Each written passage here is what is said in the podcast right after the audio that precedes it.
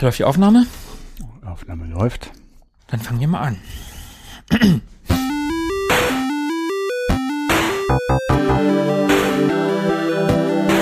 Ewig gestern. Der Podcast über Retro-Spiele und Popkultur. Vergangenes und aktuell gebliebenes. Die Retro Boys gehen mit euch der ganz großen Frage nach. War früher wirklich alles besser?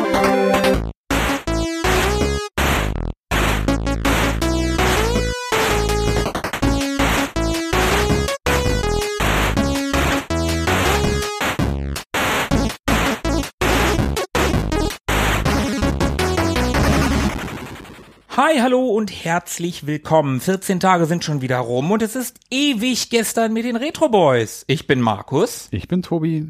Philippe ist auch mit am Tisch dabei. Hello. Hallo. Hi.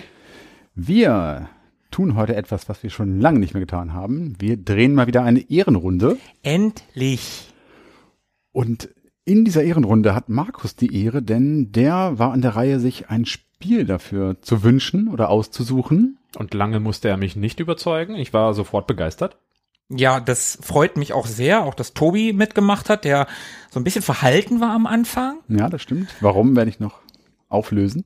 Ich habe mir ein Spiel gewünscht, auf das ich in meiner ersten und bisher leider auch einzigen Solo-Folge, nämlich unserer 29. Folge der Retro-DNA, da schon mal so im Ansatz drüber gesprochen habe, nämlich Castlevania Symphony of the Night. Ein absoluter Klassiker. Wir haben ja schon Revenge of Shinobi gespielt und wir haben Kirby's Adventure auf dem NES gespielt und wir haben schon auch einen ganz schönen Klassiker Super Mario World gespielt auf dem Super Nintendo.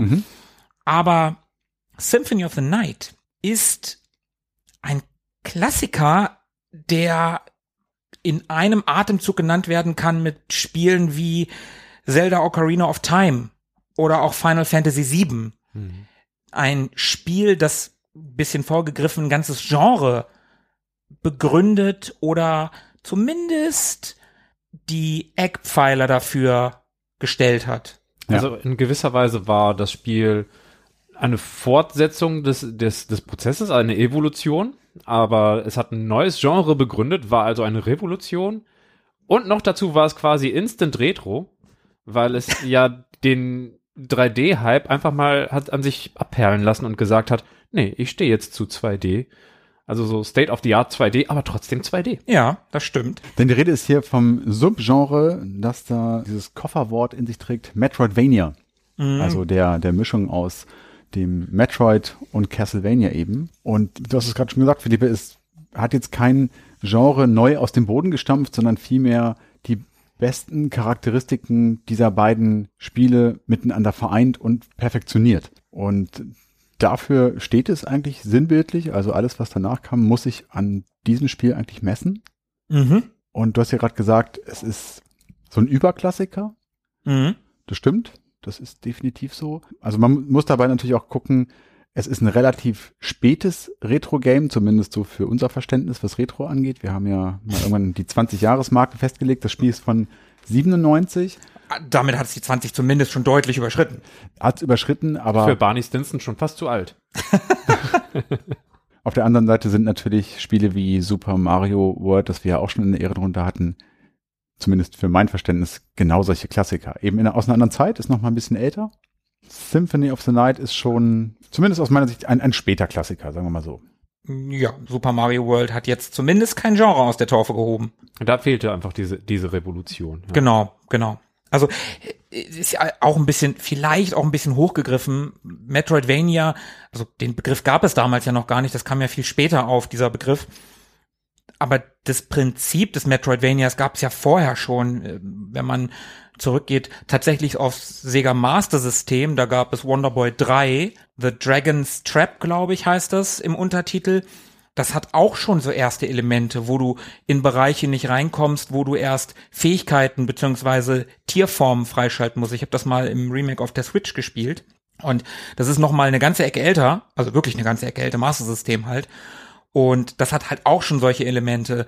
War halt nicht Metroid und war halt nicht Castlevania, war halt nur in Anführungsstrichen Wonderboy.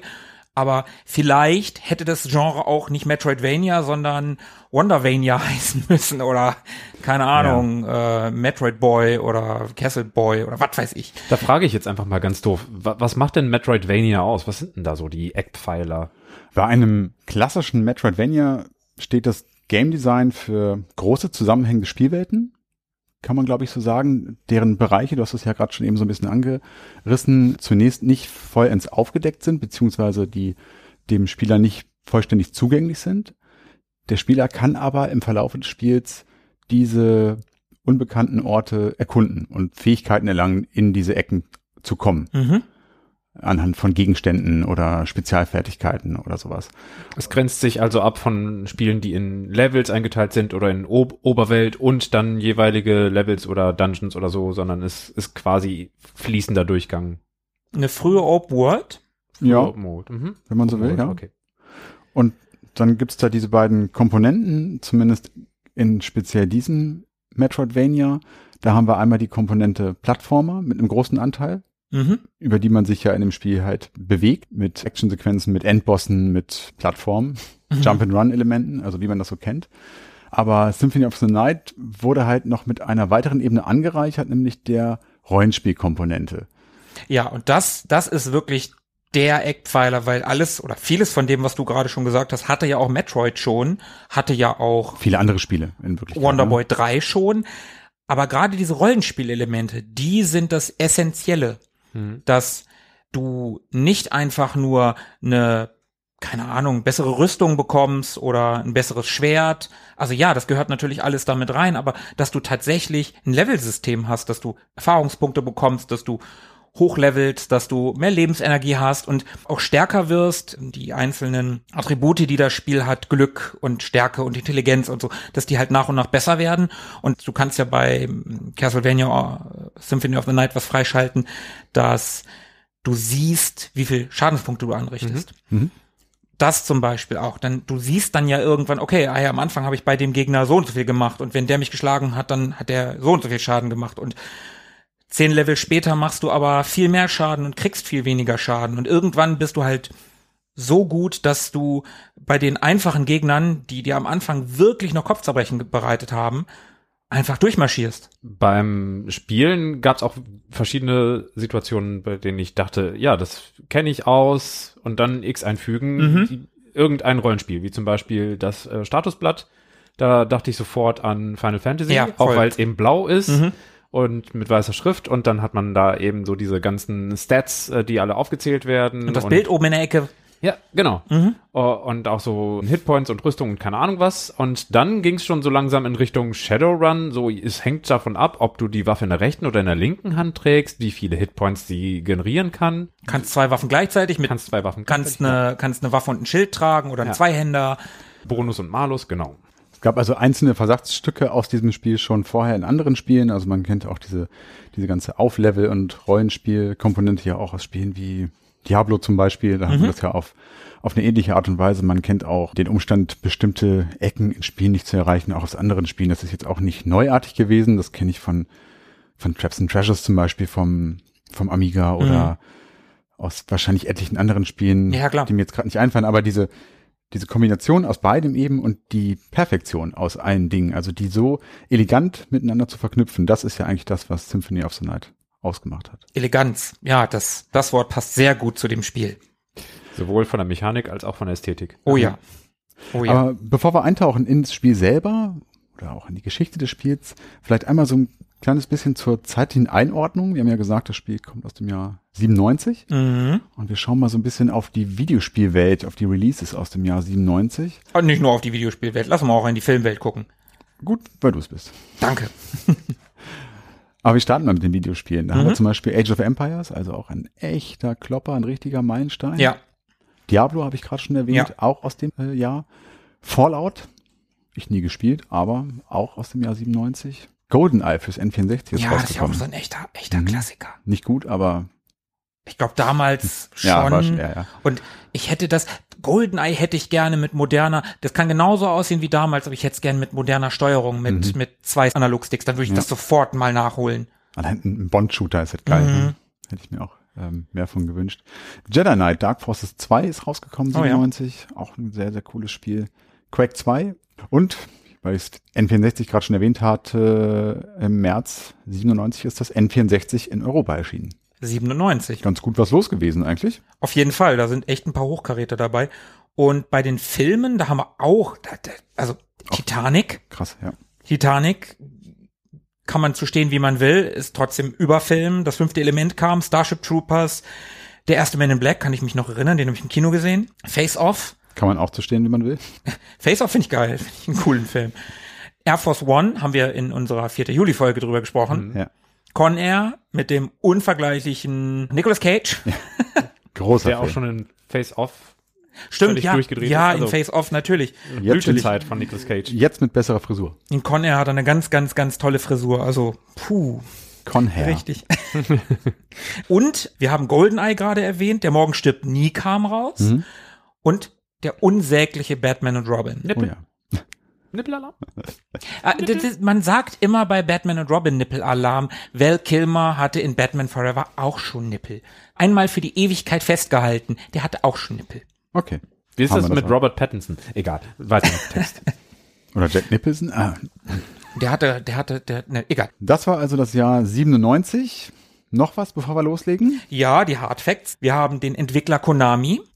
Ein Entwickler, der heute, na ja, aber damals bis in die späten 90er hinein konntest du ein Konami-Spiel kaufen, das war gut. Das Logo, wenn man den Gameboy eingeschaltet hat, das hat immer so versprochen, das ist ein gutes Spiel. Ja. Güte, Gütesiegel, ne? Auf jeden Fall, auf Turtles jeden und Fall. So. Hm.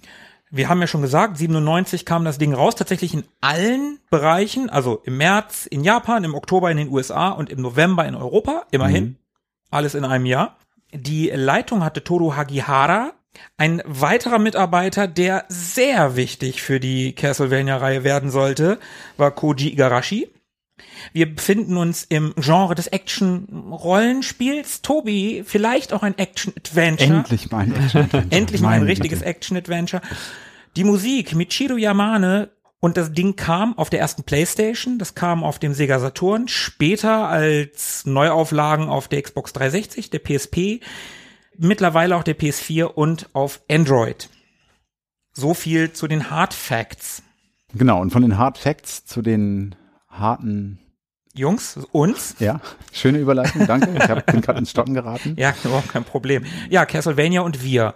Wie sieht's denn aus bei uns? Philippe, deine Erfahrung mit, mit der Reihe?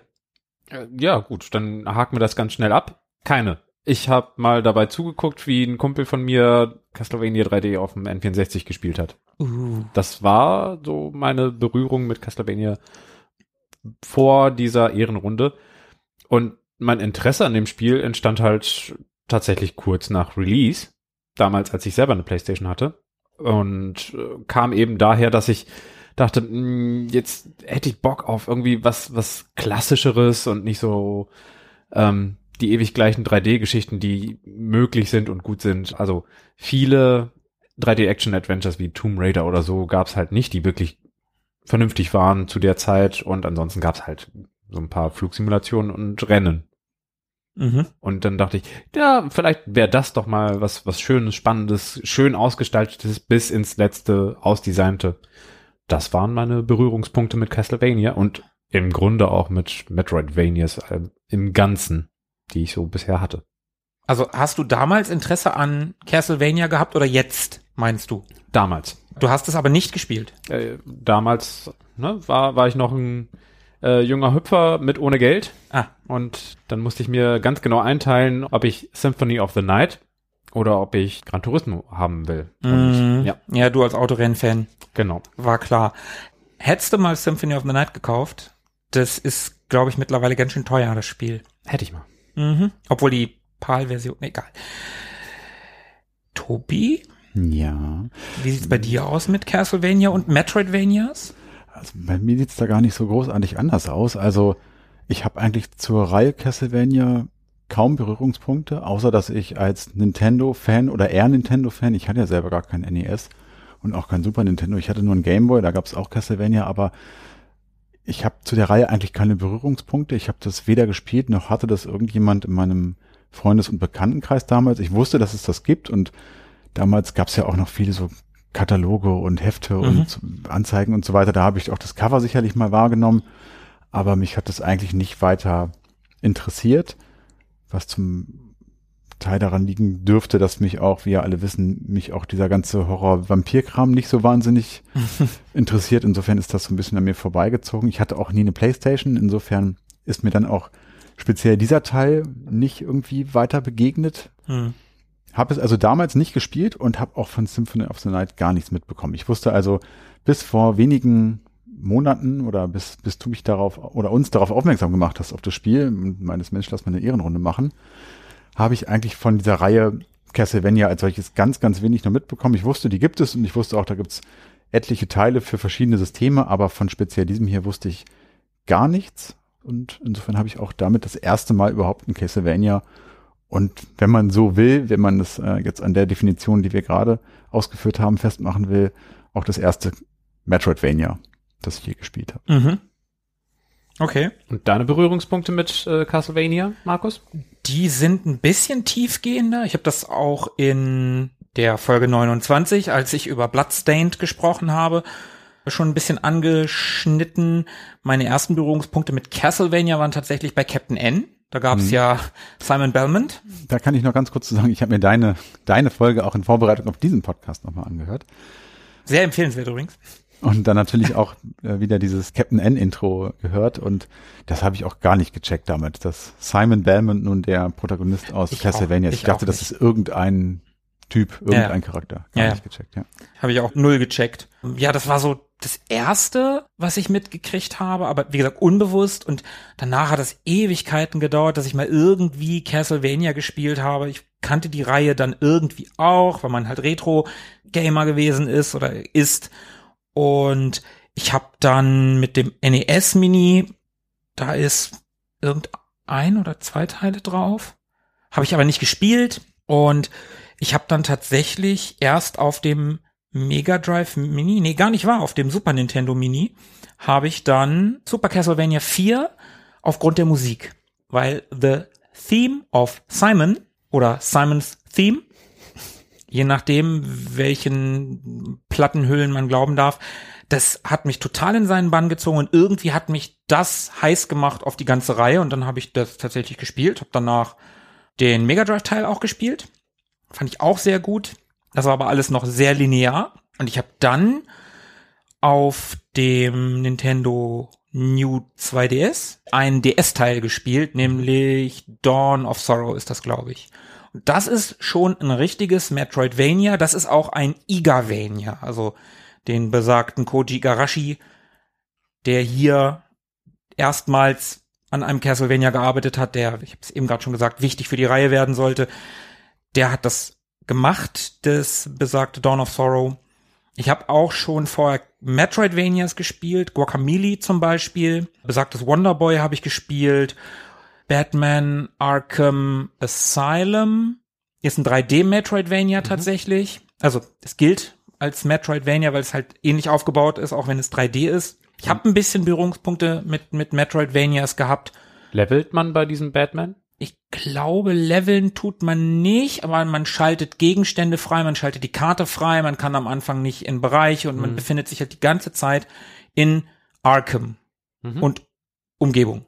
Okay. Also das ist nicht wie bei Arkham Knight oder Arkham City, wo du dann die ganze Stadt hast. Das ist sehr viel weniger Metroidvania, aber das in diesem geschlossenen Bereich, in dem du dich bewegst, das ist schon auch Metroidvania. Mit vielleicht etwas weniger Rollenspiel. Ja, Hm. ja, Okay. schon. Das stimmt. Ich habe aber auch nie Metroid übrigens gespielt. Da Ja, bin ich, da bin ich komplett raus. Da bin ich auch komplett raus. Und so haben wir ja mehr oder weniger drei verschiedene Zugangsvoraussetzungen zum Spiel gehabt, wobei Philippe, unsere beiden ähneln sich so ein bisschen. Sehr. Ähneln sich sehr, ja. Und jetzt haben wir sehr viel über Castlevania gesprochen, also erwähnt und es sehr hoch gelobt.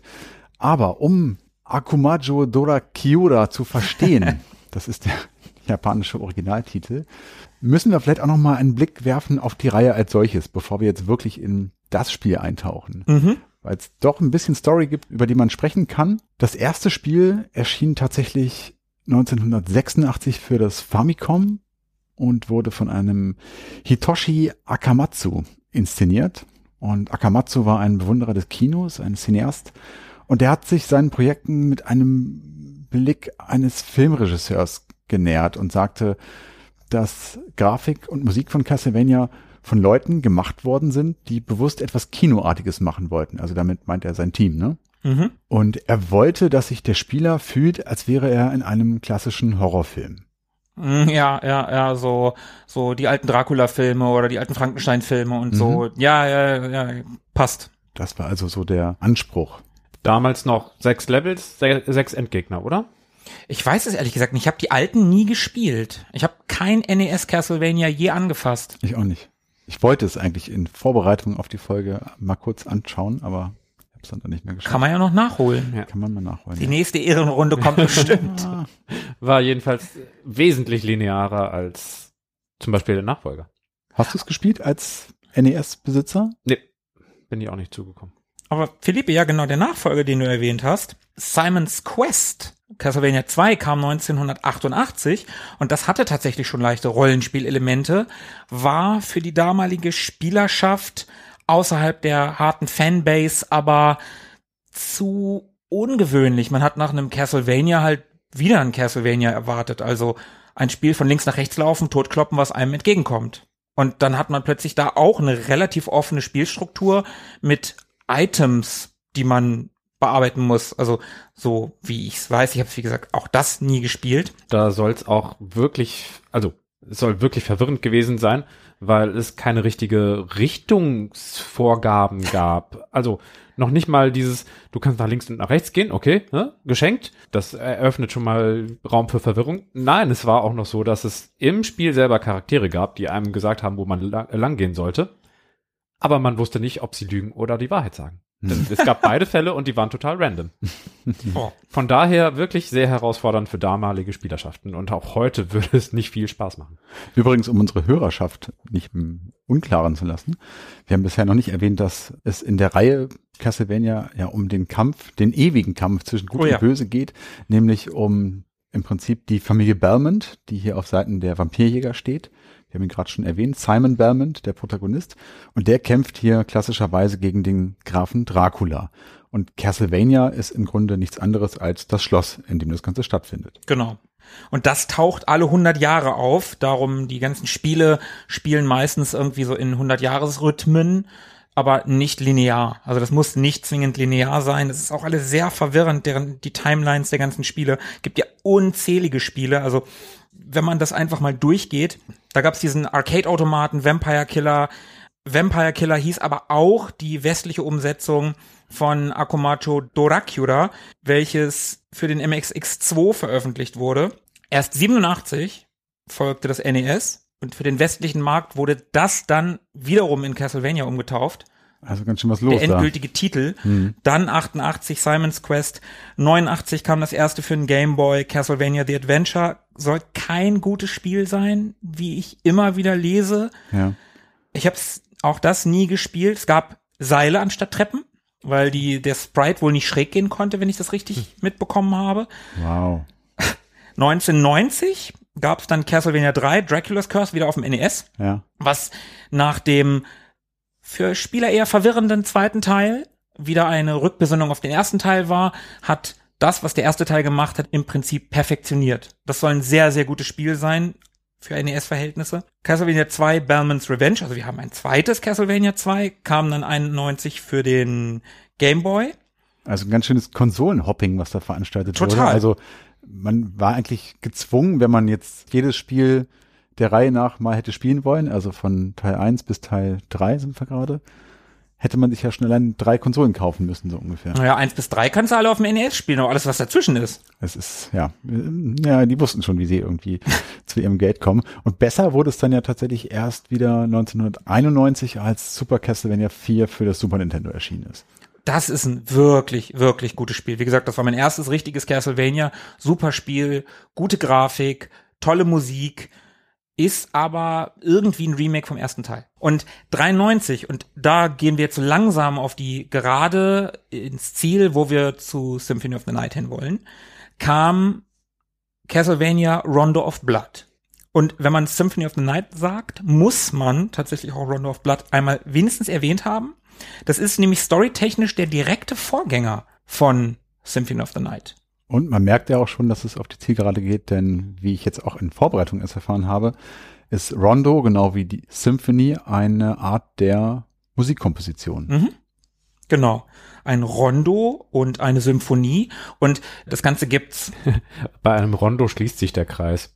Das könnte nachher für die Story und wie sie ineinander übergeht interessant sein. Ich wollte gerade sagen, Dr. Music hätte das gewusst. Die Compilation, die es für die PlayStation 4 gibt, heißt Castlevania Requiem. Und ein Requiem ist ja auch wieder ein Musikstück. Und da kann ich ein Trivia einstreuen. Symphony of the Night heißt nämlich im japanischen Original gar nicht Symphony of the Night. Das heißt Gekka Yasoi Kyoku. Oder so ähnlich, sorry, an alle japanischen Hörer, was Nocturne Under the Moon heißt. Und ein Nocturnem ist doch auch wiederum ein Musikstück, oder? Es gibt auf jeden Fall eine Nocturne oder mehreren von verschiedenen Komponisten, ja. Also alles sehr musikalisch und das Spiel gab es nur für die PC Engine mit dem Super CD Aufsatz und auch nur in Japan und das hat ein deutschsprachiges Intro. Das ist wirklich völlig weird. Das hast du mir vor, also vor Jahren wirklich schon mal gezeigt, irgendwann, dieses äh, Anime-Intro. Ja. Das einfach mal ein japanisches Intro einer japanischen Cartridge ist oder eine CD und das komplett in Deutsch eingesprochen ist. Ja. Das ist wirklich merkwürdig, wenn man das mal so umdreht und sich vorstellt, man würde sich ein deutsches Spiel kaufen, was plötzlich ein japanisches Intro hat. Das ist schon komisch. Passt ja aber auch irgendwie, der Hauptprotagonist von Rondo of Blood heißt ja schließlich aus Richter, ne? Richter. Richter Belmont Richter. Ja. Da habe ich mich auch in Vorbereitung auf die Folge gefragt, wie ich denn im Verlauf der Folge das aussprechen soll, ob ich Richter oder Richter sage. Und ich glaube, ich muss bei Richter bleiben. Ich sag tatsächlich eher Richter. So, ja, bei mir ist es so dieses Team 17 Ding. Ich, Äh, äh, gut, aber ich habe dieses Spiel eher durch amerikanische YouTuber kennengelernt. Also es ist für mich eher Richter, okay. aber ich kann auch verstehen, Ich- wenn die Leute Richter sagen. ich habe es nur gelesen und in meinem Kopf hat sich dann Richter irgendwie manifestiert und ich werde, also seht's mir nach, auch wenn es falsch sein mag.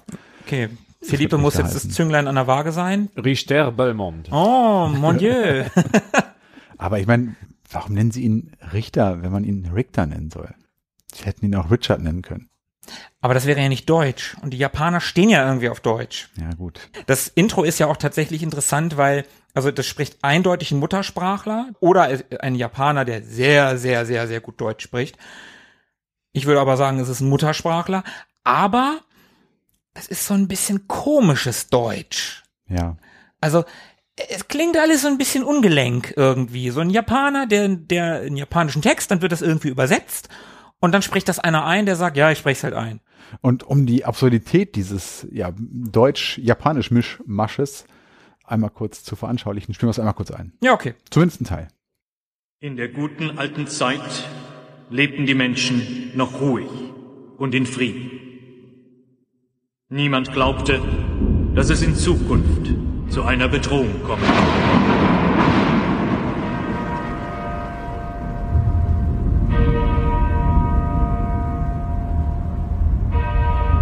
Auf der Schattenseite des Friedens und des Wachstums gab und gibt es aber auch immer das Böse.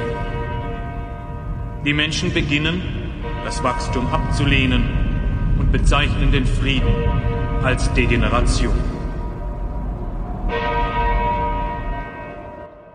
In der guten alten Zeit lebten die Menschen noch in Frieden. All eure Basen gehören uns. All your base are belong to us. Es ist tatsächlich die Betonung, ne? Irgendwie merkwürdig. Wenn eventuell der japanische Regisseur dem deutschen Sprecher sagt, nein, nein, nein, mach's nochmal anders, ohne zu verstehen, an welcher Stelle des Satzes was ist. ja. Oder ohne es so wie ein Deutscher zu empfinden. Es klingt alles so ein bisschen ungelenk irgendwie. So ein Japaner, der, der einen japanischen Text, dann wird das irgendwie übersetzt und dann spricht das einer ein, der sagt, ja, ich spreche es halt ein. So, Ja. so, so, Willst du damit behaupten, dass Castlevanias eventuell nicht ganz perfekt übersetzt sein könnten? nein, nein, nein, nein, nein. Symphony of the Night, nein, nein, nein, What is a Man? Nein, nein, nein, wie, Also wie könnte ich? Ich, ich stehe jetzt gerade vor einem Haufen Geheimnisse. Wahrscheinlich denken sich das jetzt unsere japanischen Zuhörer auch, wenn wir versuchen, die Namen der Beteiligten Ja, vernünftig aber wir sind auch auszusprechen. keine, das ist doch ein Muttersprachler. Das ist doch, ein- das ist doch jemand, der Deutsch als erste Sprache hat, oder nicht? Weiß ich nicht. Oder mindestens LK. Ja, oder, ja, okay. Aber Die Philippe, lerne du, ich Japanisch. du vergisst, dass ich in Cambridge Sprachen studiert habe. Das wie Daniel. Wer von unseren Zuhörern errät, aus welchem Film dieses Zitat stammt, bekommt einen Preis. Irgendwann errät das tatsächlich mal einer. Müssen wir das, müssen wir Wort halten, ne? Ja, ja. Aber Philippe, du hast gerade die Übersetzung, nicht ganz perfekte Übersetzung äh, im, in diesem Spiel, also in unserem zu besprechenden Spiel erwähnt, in Symphony of the Night. Also zumindest hast du sie angedeutet. What is a man? A miserable little pile of secrets. Ne? Ja. Und das ist tatsächlich ein Zitat, was die ausgebaut haben, welches, was aus einer Novelle stammt, eines französischen Schriftstellers namens, ich kann wieder einen Namen batschen, André Rieu. Der war Luxemburger. Ist. Malraux, Mol Molreux, Malraux, ich weiß es nicht. Ich sag ja Rieu. Das stammt aus der Novelle Man's Fate. So lebt der Mensch, heißt das Ding im Deutschen. That's how the cookie crumbled. So, da kommt das ursprünglich her, damit wir das auch direkt mal abgehakt haben. Kommen wir aber noch mal ganz kurz zurück zur Geschichte der Reihe. Wir sind gleich da, wo wir hinwollen. Besagt, das Rondo of Blood wurde 95 noch fürs SNES geremaked. Allerdings wurde da ein bisschen was runtergecrunched. Also irgendwie, es gibt das Anime-Intro nicht mehr. Natürlich die Sprachausgabe ist weggefallen und die Abzweigungen, die man in Rondo of Blood gehen konnte. Da gab es nämlich schon erste Anleihen nach Castlevania 2 Simon's Quest, was nicht mehr so ganz linear war. Also Rondo of Blood war nicht mehr ganz linear. Man konnte Abzweigungen nehmen und das Spiel konnte sich ein bisschen anders entwickeln. Da fehlten auf der Super Nintendo Version gewisse Abzweigungen. Aber die Enden der Levels waren trotzdem immer dieselben, auch wenn man verschiedene Abzweigungen genommen hat. Okay. Dazwischen gab's 94 noch Castlevania Bloodlines fürs Mega Drive. Das war tatsächlich das erste Castlevania für eine Sega-Konsole. Nintendo hat ja ihre ganzen Zulieferer damals mit Knebelverträgen daran gehindert, auf anderen Konsolen zu entwickeln. Und Konami hat hier tatsächlich aus dem Mega Drive alles rausgeholt, was irgend geht. Also die haben echt gute Leute gehabt.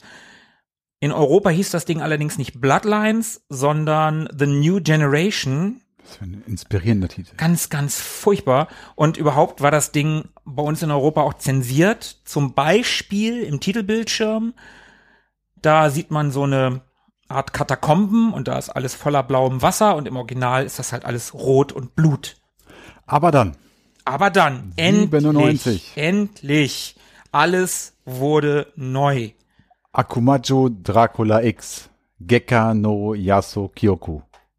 Oder nicht so schlecht, nicht schlecht. Du vergisst, dass ich in Cambridge Sprachen studiert habe. Das wieder, ja. Symphony of the Night, da sind wir angekommen. 1997 und es wurde alles gut.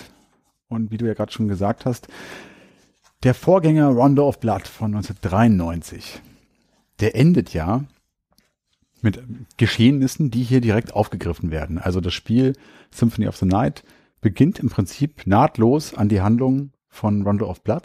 Es ist ein bisschen so wie, was letzte Woche geschah, Ja, nur ja, eben mit 100 Jahren. Ja, genau. Ja, was vor 100 Jahren geschah. Ja, nee, nee, gar nicht, was vor 100 stimmt. Jahren geschah. Eigentlich ja so was vor, weiter. Was, bisher vor, geschah. was vor fünf, naja, was, doch, was vor fünf Jahren geschah eigentlich. Das Spiel fängt mit dem Endkampf, mit dem Bosskampf gegen Dracula. Richter Belmont kämpft gegen Graf Dracula. Damit geht das Spiel los. Übrigens im Jahr 1792.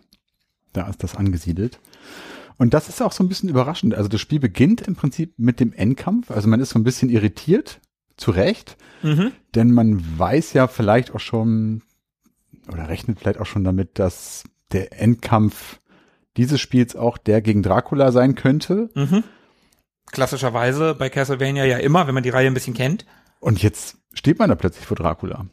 Ist ja, alles falsch rum. Ist Das ja ist schon seltsam. wie gespiegelt. Das Ende kommt am Anfang. What?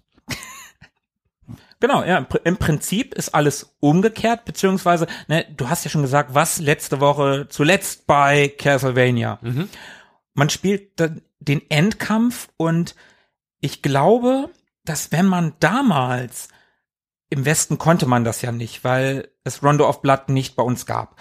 Aber so ein Japaner hat Rondo of Blood gespielt, hat dann eine Playstation und spielt dann Symphony of the Night.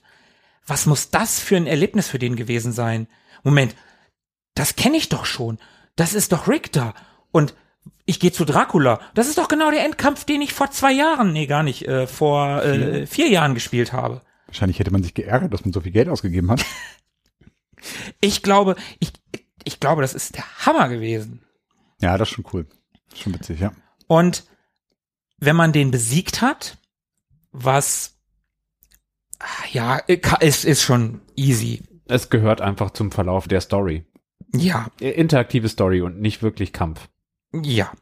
So könnte man sagen. Also man, man kann diesen Kampf nicht verlieren, selbst Genau. wenn man den Kampf verliert, dann kommt Maria, eine Figur aus dem Vorgänger aus, Rondo of Blood, und hilft dir. Also du kannst diesen Kampf nicht verlieren. Nee, du Ich glaube nicht. Er kann nur auf unterschiedliche Arten ausgehen und das wirkt sich dann wiederum auf die Spielbarkeit der Figur aus. Stimmt. Also je nachdem, wie der Kampf ausgeht, beginnt man das Spiel mit einem etwas besser oder schlechter ausgestatteten äh, Spieler und jetzt hätte ich am liebsten schon gesagt, wie der Spieler heißt. Haben wir aber bisher noch nicht erwähnt. Ich mache es jetzt trotzdem, denn der Charakter, den wir hier spielen, ist der Alucard. Mhm. Und wer jetzt so eine Inselbegabung hat, der hat jetzt vielleicht schon, während ich es ausgesprochen habe, festgestellt, dass Alucard rückwärts gelesen Dracula bedeutet. Was? Das ist ja falsch rum. Das ist ja wie gespiegelt. Nein, das Doch. gibt es doch nicht. Also Alucard. Alucard ist der Sohn Draculas, wer hätte das gedacht? Und Verbündeter der Belmonts. Also er ist der Feind seines eigenen Vaters, so ein bisschen Darth Vader mäßig. Mhm. Und der hat sich zur Aufgabe gemacht, eben die Menschheit vor seiner Vampirfamilie zu schützen und sie zu befreien. In, und das tut er eben, indem er sich ähm, zuvor, also im Vorfeld, äh, in, in der Geschichte vor Symphony of the Night, in einen ewigen Schlaf versetzt hat. Genau, die Vampire waren ja da alle weg und er hat gesagt, keine mm, Verwendung mehr für mich, also ewiger Schlaf. Der Charakter taucht auch bereits schon mal in Castlevania 3 auf, in Dracula's Curse. Und jetzt nach der Rückblende aus Rondo of Blood, fünf Jahre später, da erzählt eine Texttafel darüber, dass es fünf Jahre später, 1797, Richter verschwunden ist und das Schloss von Dracula, Castlevania, wieder auftaucht. Und wir wissen ja, hey, das taucht doch nur alle 100 Jahre, Pi mal Daumen auf. Warum taucht das fünf Jahre später schon wieder auf? Da stimmt doch was nicht. Und da Richter verschwunden ist und dieses Auftauchen von Castlevania Alucard irgendwie aus seinem Schlaf reißt, macht er sich auf, herauszufinden, was es damit auf sich hat. Die Schreie des Bösen und die der Unschuldigen haben ihn aus dem Schlaf gerissen, heißt es auf der Texttafel. Das hast du sehr, sehr, sehr schön gesagt. Also abgelesen, wie auch immer. Und der macht sich eben auf die Suche nach dem verschwundenen Richter. Ich sage jetzt wirklich Richter. Du wolltest Richter sagen. Ja, ich weiß, aber ich bleib bei Richter. Und auch besagte Maria Renard, ebenfalls Vampirjägerin und Angehörige des Belmont-Clans, macht sich auf die Suche. Und so beginnt das Spiel dann eigentlich auch. Und man steuert nun also diese Figur Alucard und beginnt damit, Castlevania auf der Suche nach seinem Vater zu erkunden. Auf der Playstation spielt man Alucard und es gibt aber Versionen, bei denen man Maria als Spielernamen eingeben kann und dann spielt man sie. Kann man auch auf der Playstation, glaube ich. Ich glaube, das war Saturn und dann wurde es für Android tatsächlich wieder aufgenommen, aber ich bin mir nicht sicher. Hm, Auf dem Saturn, Dann, ja. auf dem Remake ging das, ja. Dann konntest du auf der Playstation im zweiten oder irgendwie noch Richter spielen. Du kannst das Spiel auch mit Richter spielen und auf dem Saturn Ah. konntest du dann Maria spielen. Ja, okay, so rum war's. Hast du recht, hast du recht. Und das im Prinzip ist die grobe Story. Die Suche von Alucard in Castlevania, dem Teufelsschloss, wie es ja so schön heißt, von Dracula, nach Dracula. Mhm. Und aber auch nach Richter. Oder Richter. Oder Richter, genau.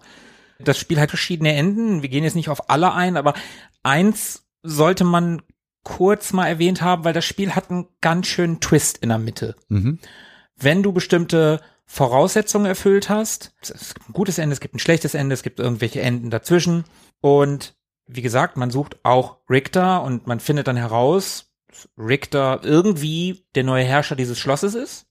Der aber so ein bisschen komisch ist auch, ne? Ja, und wenn man das alles richtig macht und an bestimmten Orten die richtigen Gegenstände einsetzt, dann kommt man an einen Gegenstand und der zeigt einem, dass Richter gar nicht böse ist, sondern nur von einem gewissen Chef, einem bösen Priester, kontrolliert wird. Und wenn man das richtig macht und dann richtig kämpft, dann kommt der Twist, dann wird nämlich dieses ganze Schloss. Was? Voll falsch rum. Gespiegelt? Ja, danke Philippe. Richtig. Dann wird dieses ganze Schloss gespiegelt und man hat alles, was man erkundet hat, nochmal mit anderen Gegnern und das ist interessant, wirklich mit anderen Gegnern, mit stärkeren Gegnern, mit neuen Bossen. Bosse aus dem ersten Teil, also aus dem normal rummen Schloss, sind plötzlich normale Gegner. Oha. Ich kann mir gar nicht vorstellen, wie es gewesen sein muss, das Spiel damals zu spielen, das nicht zu wissen und das durch Zufall herauszufinden. Wie abgefahren muss das gewesen sein? Man muss sehr viel im Inventar die einzelnen Objekte begutachtet haben und äh, irgendwelche Inschriften gelesen haben. Und das hat noch nicht mal gereicht, um Richtig. alles zu erfahren. Man hat eigentlich nach der Durchquerung des ersten Schloss so ungefähr, wie viel Prozent? Nein, du hast dann schon 100. Ja, aber ist das, ist das zweite Schloss nochmal genauso groß wie Ungefähr. das erste? Du, hast- du kannst insgesamt 200,6 Prozent der Schlösser freischalten. Ah, okay. Also man kann nochmal zusammenfassen, der Endgegner im ersten Schloss ist nicht, wie erwartet, Dracula, sondern Richter, Mhm. beziehungsweise der, ja, oder den durch, den durch Chef ähm, beeinflussten äh, Richter. So. Genau. Und auf den Dracula, also den eigentlichen Endgegner, den Vater, wird man erst in dem gespiegelten Schloss treffen. Genau. Wir können ja einfach mal ganz kurz sagen, wie weit wir es gespielt haben. Ich habe genau dieses erste Schloss durchgespielt. Also ich bin bis zu Richter gekommen, habe die Enden auch beide einmal durchgespielt. Also ich habe einmal Richter getötet und war dann fertig. Mhm. Hab dann aber erfahren, okay, es gibt anscheinend auch dieses alternative Ende mit besagtem Gegenstand, den du gerade erwähnt hast, der mir zeigt, dass er unter Einfluss dieses Priesters steht Mhm. und habe auch diesen Orb, glaube ich, Mhm. Mhm. der dafür verantwortlich ist, zerstört und Richter sozusagen gerettet und auch dieses zweite Ende erlebt. Und habe somit ja die 100% einmal durch und bin dann in der gespiegelten, in der Inverted Castlevania nochmal so, weiß ich nicht, vielleicht 10% oder sowas gekommen. Mhm. Also noch ein bisschen reingespielt. Hab dann da aber auch aufgehört. Komme ich später nochmal dazu. Aber ja, so sieht's auf jeden Fall bei mir aus. Philippe. Da stellt sich heraus, dass ich ein gnadenlos schlechter Metroidvania-Spieler bin und äh, habe mich ganz schön rumgequält, um auf circa ein Zehntel des gesamten Spiels zu kommen. Ui. Aber immerhin habe ich so was äh, Spielmechanik anbelangt, so die ersten Ansätze mitbekommen, was, wie sich das überhaupt noch so entpuppt und entwickelt. Und den, den Twist hätte ich wahrscheinlich niemals erreicht und schon gar nicht irgendwie durchschritten. Also da kann ich sagen, ich habe es ja tatsächlich komplett durchgespielt. Ich habe es auch erst, weil ich nicht wusste, ich wusste um diesen Plot-Twist, aber ich wusste nicht, wie ich da hinkomme. Also habe ich erstmal Richter erschlagen. Und dann kam der Abspann und Das dann ist nur dachte ich, menschlich. ja, genau. Nein, vampirisch. Ja, richtig. Äh, und dann, dann kam der Abspann und dann dachte ich, so, jetzt gleich muss ja dann irgendwie das gespiegelte Schloss kommen. Und dann war ich wieder im Menü und dann denke Mhm. ich, hä, was muss ich denn jetzt machen? Und dann habe ich das alles irgendwie nochmal angeguckt und dann bin ich da auch hingekommen und dann, dann hat's mich aber auch gepackt und dann wollte ich auch wirklich das richtige Ende sehen. Hab's dann auch geschafft. Muss aber auch sagen, Tobi, du hast schon die bessere Hälfte des Spiels gespielt. Mhm. Also das ist schon geil, die zweite Hälfte das Ganze nochmal zu spielen, das Ganze auf dem Kopf zu sehen und die Farbpalette ist auch anders. Also das sieht auch alles einen Ticken anders aus, aber du erkennst halt auch vieles wieder. Mhm. Ich find's ganz cool. Also du kommst dann irgendwo hin und denkst, ah, guck mal, da ist die Bibliothek wieder. Ach, und alles aus- ist auf dem Kopf. Ah, guck mal, da, und da oben, jetzt ist, ist die Treppe, ist jetzt die Decke und so. Ne? Das, das ist schon ganz cool. Aber die erste Hälfte ist schon ein bisschen geiler. Was ich aber auch sagen muss, Philippe, spiel das echt noch mal ein bisschen weiter. Ich habe das Tobi auch gesagt, als der angefangen hat und dann gesagt hat, ja, die Mechanik habe ich jetzt ja drauf. Ich weiß ja jetzt, wie das Spiel funktioniert. Da Weil war ich so bei 20 Prozent ungefähr. ich war dann ja schon ein bisschen weiter. Du hast ja vor mir angefangen. Ich habe dich dann überholt. Und mir ging das die ersten zwei Stunden, bin ich da durch das Schloss gelaufen und habe gedacht, ja, das ist ganz cool und es spielt sich alles ganz gut und es macht auch irgendwie Spaß. Aber irgendwann, so nach 20, 25, 30 Prozent, macht's Klick und ein Schalter legt sich um und du bist auf einmal drin in diesem Spiel. Ja. Und dann setzt man sich auch abseits von wir spielen das Spiel für den Podcast hin und sagt, ich habe jetzt Bock, dieses Spiel weiterzuspielen. Ich will jetzt wissen, was hier noch in diesem Schloss zu finden ist. Und da habe ich, Tobi, das habe ich dir zwischendurch auch mal gesagt, ich hatte da tatsächlich so ein, so ein Adventure-Gefühl. Wenn du, Philippe, du bist ja kein großer Adventure-Spieler. Ja, doch, Zelda. Nein, aber so Ach so. Point-and-Click-Adventure Point and meine ich Click. jetzt. Nee, das nicht. du hast ein Point-and-Click-Adventure und bei Zelda vielleicht auch und du weißt nicht so richtig, du hast Gegenstände und du hast alles ausprobiert und du weißt, ah, das Rätsel, ich weiß einfach nicht und du willst nicht in eine Komplettlösung gucken. Und dann kombinierst und probierst und meh und hm und da und ich komme einfach nicht weiter und irgendwann macht's Klick durch Zufall vielleicht nur und du hast irgendwas miteinander kombiniert und du hast dieses Rätsel gelöst, obwohl du vorher gedacht hast, ich habe doch alles ausprobiert. Wie soll ich jetzt weiterspielen? Und plötzlich erschließt sich dir eine komplett neue Welt an Möglichkeiten. Und das hatte ich in diesem Spiel so oft. Ich bin da auch teilweise durch die Gegend geirrt und habe gedacht, wo soll ich denn jetzt hin? Was, was, was, wo, ne? Wie komme ich denn jetzt da hoch und da und da ist noch eine Öffnung, aber so hoch kann ich nicht springen. Ich habe den Doppelsprung noch nicht. Und da kann ich nicht hoch, das ist ja selbst mit Doppelsprung nicht zu erreichen. Da müsste ich ja fliegen können. Und da ist eine, da sind Gitter in der Wand, da steht dann, ja, Nebel würde vorbeikommen. Ah, okay, ich kann mich in Nebel verwandeln. Okay, kann ich aber noch nicht. Und du schaltest das plötzlich frei, du kannst dich plötzlich in Nebel verwandeln und dann denkst du, warte mal, da war diese Gittertür und da kann ich jetzt durch. Da gehe ich jetzt hin. Und dann erschließt sich dir ein komplett neuer Teil dieses Schlosses und du denkst, wie geil ist das? Für mich war das total motivierend. Ja. Du musst aber über diesen Punkt hinauskommen, diesen Anfangspunkt. Ja, die Mechanik, die hat man nach einer Stunde drauf. Da weiß man grob, wie es funktioniert. Hat bei mir auch länger gedauert. Okay, vielleicht nach zwei, aber dieses Klick machen, das kommt noch ein bisschen später. Da Ja. kann ich dir nur empfehlen, bleib da dran. Spiel da noch mal ein bisschen weiter. Und bevor ich dir da jetzt beipflichten muss, kann ich nochmal sagen, was ich so mag an diesem Format der Ehrenrunde, also wir spielen jetzt ja Spiele alle zum ersten Mal, zumindest so richtig, die irgendwie an uns vorbeigezogen sind in der Vergangenheit und Aus Gründen. aus Gründen natürlich. Und die spielen wir ja auch in der heutigen Zeit und nicht zum Zeitpunkt des Erscheinens. Und ich finde es dann spannend auch zu sehen, wie so die unterschiedlichen Eindrücke sind tatsächlich. Also du hast das Spiel dir ausgesucht und insofern wundert es mich nicht, dass du da in so eine Euphorie ausbrichst, wenn man das so nennen kann. Du hast es ja zum Beispiel im Original gespielt, also im Original meine ich, du hast es wie früher gespielt. Du hast es nicht emuliert gespielt äh, und konntest abspeichern an jeder Stelle, so wie ich das zum Beispiel gemacht habe. Ich habe es emuliert auf dem Raspberry gespielt und konnte an jeder mir beliebten Stelle abspeichern und neu laden. Das hat es mir natürlich sehr einfach gemacht. Ja, ich habe es auf der PlayStation 4 in Castlevania Requiem tatsächlich gespielt und Mhm. Da habe ich nicht an jeder Stelle abgespeichert, habe tatsächlich nur in den Speicherräumen abgespeichert. Und, und wenn ich nicht mehr in einen Speicherraum gekommen bin und mich irgendwie totgeschlagen hat, dann war vielleicht auch meine Viertelstunde Progress einfach weg. Ja, in diesen Genuss bin ich dann natürlich nie gekommen. Aber ich finde es halt ganz spannend zu sehen, wie unterschiedlich dann so die Motivationen sind. Du hast es komplett durchgespielt.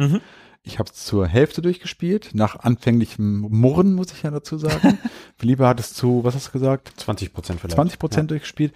Und es hat ja wahrscheinlich auch, auch Zeitgründe sicherlich, wie man so Zeit hat, sich darauf vorzubereiten. Klar. Aber auch sicherlich hat es mit Motivation zu tun und wie viel Bock man so in Wirklichkeit drauf hat. Und das ist ja auch völlig nachvollziehbar und okay, wenn man nicht weiß, was kommt. Und auch das Spannende eigentlich, dass unsere Eindrücke so unterschiedlich sind. Mhm. Und so auch die Sichtweisen auf das Spiel. Also das mag ich einfach an unserem Format der Ehrenrunde. Und deswegen finde ich es auch gar nicht schlimm, wenn einer das komplett durchspielt, der andere nur so weit kommt und der nächste vielleicht auch bei einem anderen Spiel mal sagt so, ne, ganz ehrlich, Freunde, das ist es nicht.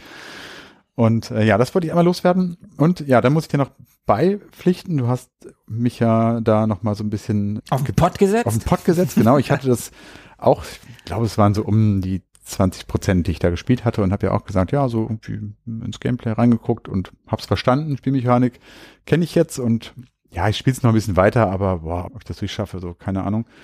Hab's dann tatsächlich durchgeschafft, weil du mir gesagt hast, mach ruhig mal, wirst du noch sehen, so, das kommt irgendwann dieser Point of No Return und der erreicht einen dann tatsächlich irgendwann. Ich weiß nicht mehr, wann das kam, aber irgendwann ist man tatsächlich so drin und das war bei mir so, glaube ich, als ich dann so die ersten Speicherräume entdeckt habe, wo ich dann auch wieder volle Lebensenergie bekommen habe. Also nicht mehr mit so am untersten Limit irgendwie haushalten musste, sondern wenn ich dann wieder so, wow, ich habe wieder volle 100 Prozent oder wie viel das dann immer war. Mhm. Vier Oder, Stunden, nee, Quatsch, äh, eine Stunde lang vier Health Points. ja, ne, dann, dann macht es auch nicht so richtig Bock, das kann ich verstehen. Oder aber auch, wenn man eine vernünftige Waffe gefunden hat. Also man hat am Anfang so eine relativ schwache Waffe, mit der man, Am Anfang hast du gar keine Waffe. Der Tod klaute ja alle deine Waffen. ja, also man findet dann ja aber auch schon recht Ja, bald ja, irgendwas, aber du brauchst ja am Anfang für relativ einfache Gegner drei, vier Schläge oder Mhm. sowas. Und wenn du dann das erste Mal so ein so eine etwas mächtigere Waffe in der Hand hast, wo du dann genau einen Schlag brauchst, dann macht es auch instant wieder mehr Bock, das zu Mhm. spielen. Und so hat sich das dann bei mir auch irgendwie angefühlt, dass ich dann irgendwann, ja, nach diesem, nach diesem Klick wirklich Bock hatte, das zu spielen, habe ich dann auch wirklich sehr motiviert immer wieder rangesetzt. Muss aber auch sagen, und jetzt greife ich vielleicht schon ein bisschen im Fazit vor, aber egal, dass ich nach der ersten Durchquerung dieses Schlosses, also bevor dieses Inverted Castle auftaucht, auch dann genug hatte so. Ich war dann nicht mehr so motiviert, ich hatte nicht mehr das Gefühl, ich muss jetzt unbedingt noch die anderen 100 Prozent erreichen Mhm. sondern war dann, also mein Hunger war dann gestillt. Es war okay, ich habe es dann noch ein bisschen versucht, aber dann kam ich auch irgendwann schon an eine Stelle, wo ich nicht weitergekommen bin und dann hatte ich auch keinen Bock mehr so wirklich. Das hat mich dann nicht mehr so richtig gereizt und von daher habe ich dann auch einfach aufgehört. ich kann das total verstehen. Ich, als ich ins invertiert Schloss gekommen bin, habe ich auch gedacht, ui, wie krass sind die Gegner hier auf einmal. Ich habe bei den Gegnern im normalen Schloss am Ende nur noch von, von den Standardgegnern habe ich einen, äh, habe ich einen Erfahrungspunkt gekriegt. Also weiß ich nicht. Und da musste ich 9000, 8000 Erfahrungspunkte kriegen, um in die nächste Stufe zu kommen. Mhm. Also, wie lange soll das bitte dauern? Was, was, was, was ist hier gerade los? Und dann komme ich in das invertierte Schloss und dann schlage ich da irgendwie fünf Gegner tot und habe nächsten nächsten Level und ich denke, huch, was ist denn hier auf einmal los? Und dann kommen da plötzlich Gegner, wo ich denke, oh, ich glaube, ich gehe noch mal zurück, ich grinde noch mal ein bisschen. Also bei mir hat die Motivation auch einen Ticken nachgelassen, aber ich wollte dann, ich habe dann gedacht, Mhm. nein, ich will jetzt das Ende sehen, aber ich kann das verstehen, dass die erste Motivation so ein bisschen nachlässt. Bei mir war es dann dieses Grinden, noch besser werden und noch mehr Geheimnisse lüften und Mhm. am Ende Dracula, verdammt nochmal, das richtige Ende. Ja. Ich wollte es dann irgendwie sehen, der hat mich der Ehrgeiz gepackt. Da, da gibt's dann einfach auch diese unterschiedlichen Spielertypen. Die einen, die halt so die Com Completioner sind, die alles sehen wollen, die alles sehen müssen, die jeden Raum haben, haben wollen, die jedes Geheimnis Das habe ich nicht. möchten. Also von den, du kannst 200,6 Prozent Mhm. erreichen, was eine total komische Zahl ist. 200,6 und ich glaube, ich bin bei 196, Mhm. 5 oder so oder 195,6 irgendwie sowas. Mhm. Irgendwie so eine so eine Zahl habe ich. Also alles habe ich auch nicht gesehen. Ich habe aber jetzt aktuell auch nicht das Bedürfnis, da unbedingt alles rauszuholen. Aber nächster Spieldurchlauf kommt bestimmt. So lange ist das Spiel ja nicht. Also ich habe für das erste Schloss neun Stunden gebraucht, würde ich jetzt mal sagen. Ja, ich glaube, ich habe weniger gebraucht. Ja, du, ja, du kannst es auch, du kannst es auch in, Ja. in weniger schaffen. Ich habe im ersten Schloss halt auch schon ein paar Geheimnisse gesucht und bin ein Ja. bisschen rumge, hab da auch schon ein bisschen gegrindet. Ich glaube, ich habe neun gebraucht und insgesamt 16, Mhm. ab 16 Stunden oder so habe ich insgesamt gebraucht für das Spiel. Das ist schon, das ist schon echt machbar. Das kann man schon gut, das Mhm. kann man gut machen. Das machst du an, weiß ich nicht, drei Abenden, wenn du dir wirklich mal eine Abendzeit nimmst. Ich habe das tatsächlich auch zwei Abende, da habe ich wirklich viel gespielt und da habe ich sehr viel geschafft. Mhm. Das Schloss Castlevania. Da haben wir jetzt ja auch schon relativ viel drüber gesprochen und wie toll das alles ist. Sehr abwechslungsreich vor allen Dingen. Mhm. Total. Es ist riesig, überdimensional und besteht aus vielen Arealen, also insgesamt aus 15 Bereichen. Da gibt es etliche, die man jetzt nicht alle aufzählen muss. Da gibt es Galerien, große Hallen, Bibliotheken, Verliese, Katakomben, Glockentürme, also alles was Uhrentürme. so ein, Uhrentürme, alles was so ein ein Schloss eben so äh, haben muss. Und jedes Areal ist wiederum unterteilt in so eine Vielzahl von einzelnen Räumen beziehungsweise Bildschirmen. Mhm. Und in fast jedem Raum warten unterschiedlichste Gegner, so die auch dann eben nur in diesem Bereich vorkommen. Mhm. Ja, es gibt fast 150 Gegner in dem Spiel. Mhm. Das ist echt viel, Ja, super viel. aber das kommt einem nicht so nicht so vor und das kann ich auch einmal so. Also ich finde es nicht so schwer. Es ist kein wahnsinnig schweres Spiel. Nein, vor allen Dingen nicht im Vergleich zu den alten Castlevanias auf dem NES. Ja. Da ist das ja lächerlich. Man kommt da leicht. schon gut durch. Es ist manchmal ein bisschen nervig. Es gibt unangenehme Gegner, aber Mhm. nichts, was unschaffbar äh, wäre. Ja, Man kann halt gut grinden, wie du schon meintest. Ja. Also Ja. wenn, wenn man sich ein bisschen auflevelt, dann, dann kommt man schon ein bisschen besser durch. Was mir aufgefallen war, die Größe zum Beispiel der Gegner, das fand ich auch ganz bemerkenswert, dass die Größe der Gegner nichts unbedingt aussagt über die Stärke tatsächlich auch. Da gibt's ja wirklich übergroße Gegner, die größer sind als man selber, so in Pixeln gerechnet. mm, die Wölfe am Anfang zum Beispiel sind riesig. Ja, auch diese, diese Diplodocus habe ich sie immer ge- genannt. Das sind so Saurier-ähnliche Viecher, die also grünliche, wo so ein Frauenkörper irgendwie noch drauf ist. Meinst du diese Pflanzen? Nee, aber die sind in dem gleichen, in dem gleichen Bereich. Die Pflanzen waren nervig. Wirklich nervig sind die Flohmänner. Oh ja. Oh ja. Wobei, wenn man, wenn man aufs Timing ein bisschen achtet, irgendwann hat man es raus. Dann weiß Die man, haben mich trotzdem ausholt. immer- Ja, total. Immer erwischt. Ich habe dann ein Timing gefunden, aber es nicht immer getroffen. Mhm. Und dann habe ich mir als Zweitwaffe halt so ein, so ein kurzes Messer oder ein äh, kürzeres Schwert genommen, was man viel, viel häufiger auspacken kann. Und dann bin ich da so durchgetriggert Ja. durch die Froschmänner. ja man ist immer, man war immer gewillt, sofort zu hauen, wenn die sich Ja, bewegt haben. ja. Mhm. Aber das war zu früh. Man musste warten, bis sie eigentlich wieder runtergekamen. Ja, äh, kamen, ne? genau. Das, na gut, aber das ähm, ist wahrscheinlich jetzt sich schlecht vorzustellen für unsere Zuhörer. Waren auf jeden Fall nervig. Und diese ganzen Gegner, die respawnen, wenn man die Räume wieder betritt, Mhm. Das ja, ist- das ist ganz klassisch für Castlevania. ja, das kann auch nerven. Da gab es so ein paar Stellen, wo mich das tierisch genervt hat, wenn man so an in, in einigen Räumen muss ich das so vorstellen, du kommst in diesen Raum rein, stehst im Eingang und bist da noch safe. Die Gegner, die da rumturnen, die können dich da nicht erreichen oder nicht sehen oder so. Stehst auf einer Stufe oder so. Genau. Und wenn du dich jetzt so ein paar Pixel nach vorne bewegst, erreichst du eine Position, in der du die Gegner treffen kannst, sie dich aber nicht unbedingt. So, dann kannst du sie immer, wenn sie dann auf dich zukommen, einmal treffen und dann ähm, hast du ihn dann nach dem vierten Schlag oder sowas erledigt. Aber manchmal, wenn man es nicht ganz richtig gemacht hat, haben sie einen dann nach dem dritten Schlag doch getroffen und man ist zurückgeflogen Ja. in den Nebenraum und musste dann wieder rein. Dann sind sie natürlich wieder respawned, beziehungsweise die Treffer waren dann wieder aufgehoben und man konnte wieder von vorne Ich wollte genau, genau das. Ey, Bisschen sperrig erklärt, aber ich Also hoffe, dieses- jeder weiß, was gemeint ist. dass du getroffen wirst und zurückgeschleudert wirst. Das war, das ist für mich, da greife ich vor auf das Fazit, aber egal. Egal. Es ist Das- ja alles auf dem Kopf irgendwie. Das ist für mich eines der nervigsten Dinge an diesem Spiel. Du wirst getroffen und zurückgeschleudert und genau das, was du gesagt hast, ist mir auch so oft passiert. Bei diesen Reitern. Ja, die, obwohl da, da kannst du nicht aus dem Bildschirm raus, aber es gibt auch es gibt auch Räume tatsächlich, Mhm. wo du getroffen wirst und da sind ein paar Gegner, die brauchen schon mehr als einen Schlag und die sind wirklich mächtig. Mhm. Und die treffen dich und du fliegst aus dem Bildschirm und du gehst wieder rein und du weißt, du musst ganz von vorne anfangen. Mhm. Und dann sind auch diese Momente gewesen, scheiße, ich habe nur noch 50 Lebenspunkte und der zieht mir 20 ab, wenn Mhm. der mich trifft. Scheiße. Und hinter diesem, hinter diesem Hallway da, da ist mein Speicherraum, da muss ich hin. Verdammt nochmal, wenn ich zurückgehe, muss ich durch viel mehr Räume. Ich muss hier nur einmal durch. Ja. Super nervig. Oh, ganz, ganz, ganz, ganz schlimm. Dann gibt's natürlich noch immer diese Herausforderungen in einigen Räumen, die haben wir jetzt auch schon ein paar Mal erwähnt. Also Stellen, an denen man nicht einfach so weiterkommt, ohne bestimmte Voraussetzungen zu erfüllen. Das heißt, irgendwelche Gegenstände zu haben oder Fähigkeiten erlangt zu haben. Du hast vorhin das Gitter angesprochen, Mhm.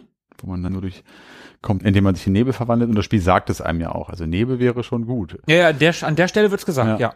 Es gibt dann auch zum Beispiel in den Katakomben ein Ding, zugegebenermaßen, das habe ich bei YouTube gesehen, ich wäre da nie drauf gekommen. Hm. Da gibt's einen Bereich, da ist im Stein, da hast du keine Möglichkeit hinzukommen, ist so eine Art Zahnrad.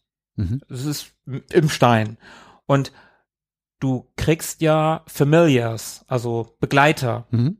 im Spiel. Eine Fee oder eine Dämon. Fledermaus, ein Dämon. Und genau diesen Dämon musst du ausrüsten. Der ist der einzige, wenn du den ausgerüstet hast und in diesen Raum, in den Katakomben unterm Schloss, der sagt dann, oh, vielleicht sollte ich das mal ausprobieren. Ein Mhm. Zahnrad. Und der geht dann dahin und dreht da dran und dann kommt wieder ein neuer Bereich. Okay. Hast du die ganze Zeit, ich bin die meiste Zeit mit diesem Schwert rumgerannt tatsächlich als Familiar. Mhm. Hast du den die ganze Zeit, dann, dann kriegst du das gar nicht mit. Mhm. Also ja, äh, Zahnrad, wie komme ich denn da dran? Ja, keine Ahnung. Ah, da ist irgendwie ein Bereich, da könnte man dran. Ja, kann, wie kommt man da ran? Keine Ahnung. Ja, egal, erstmal weiter. Und das Schloss ist ja schon, ne, Tobi, du hast es schon gesagt, ist ja riesig. Ja. Und verwinkelt. Man vergisst ja sowas dann auch mal. Mhm.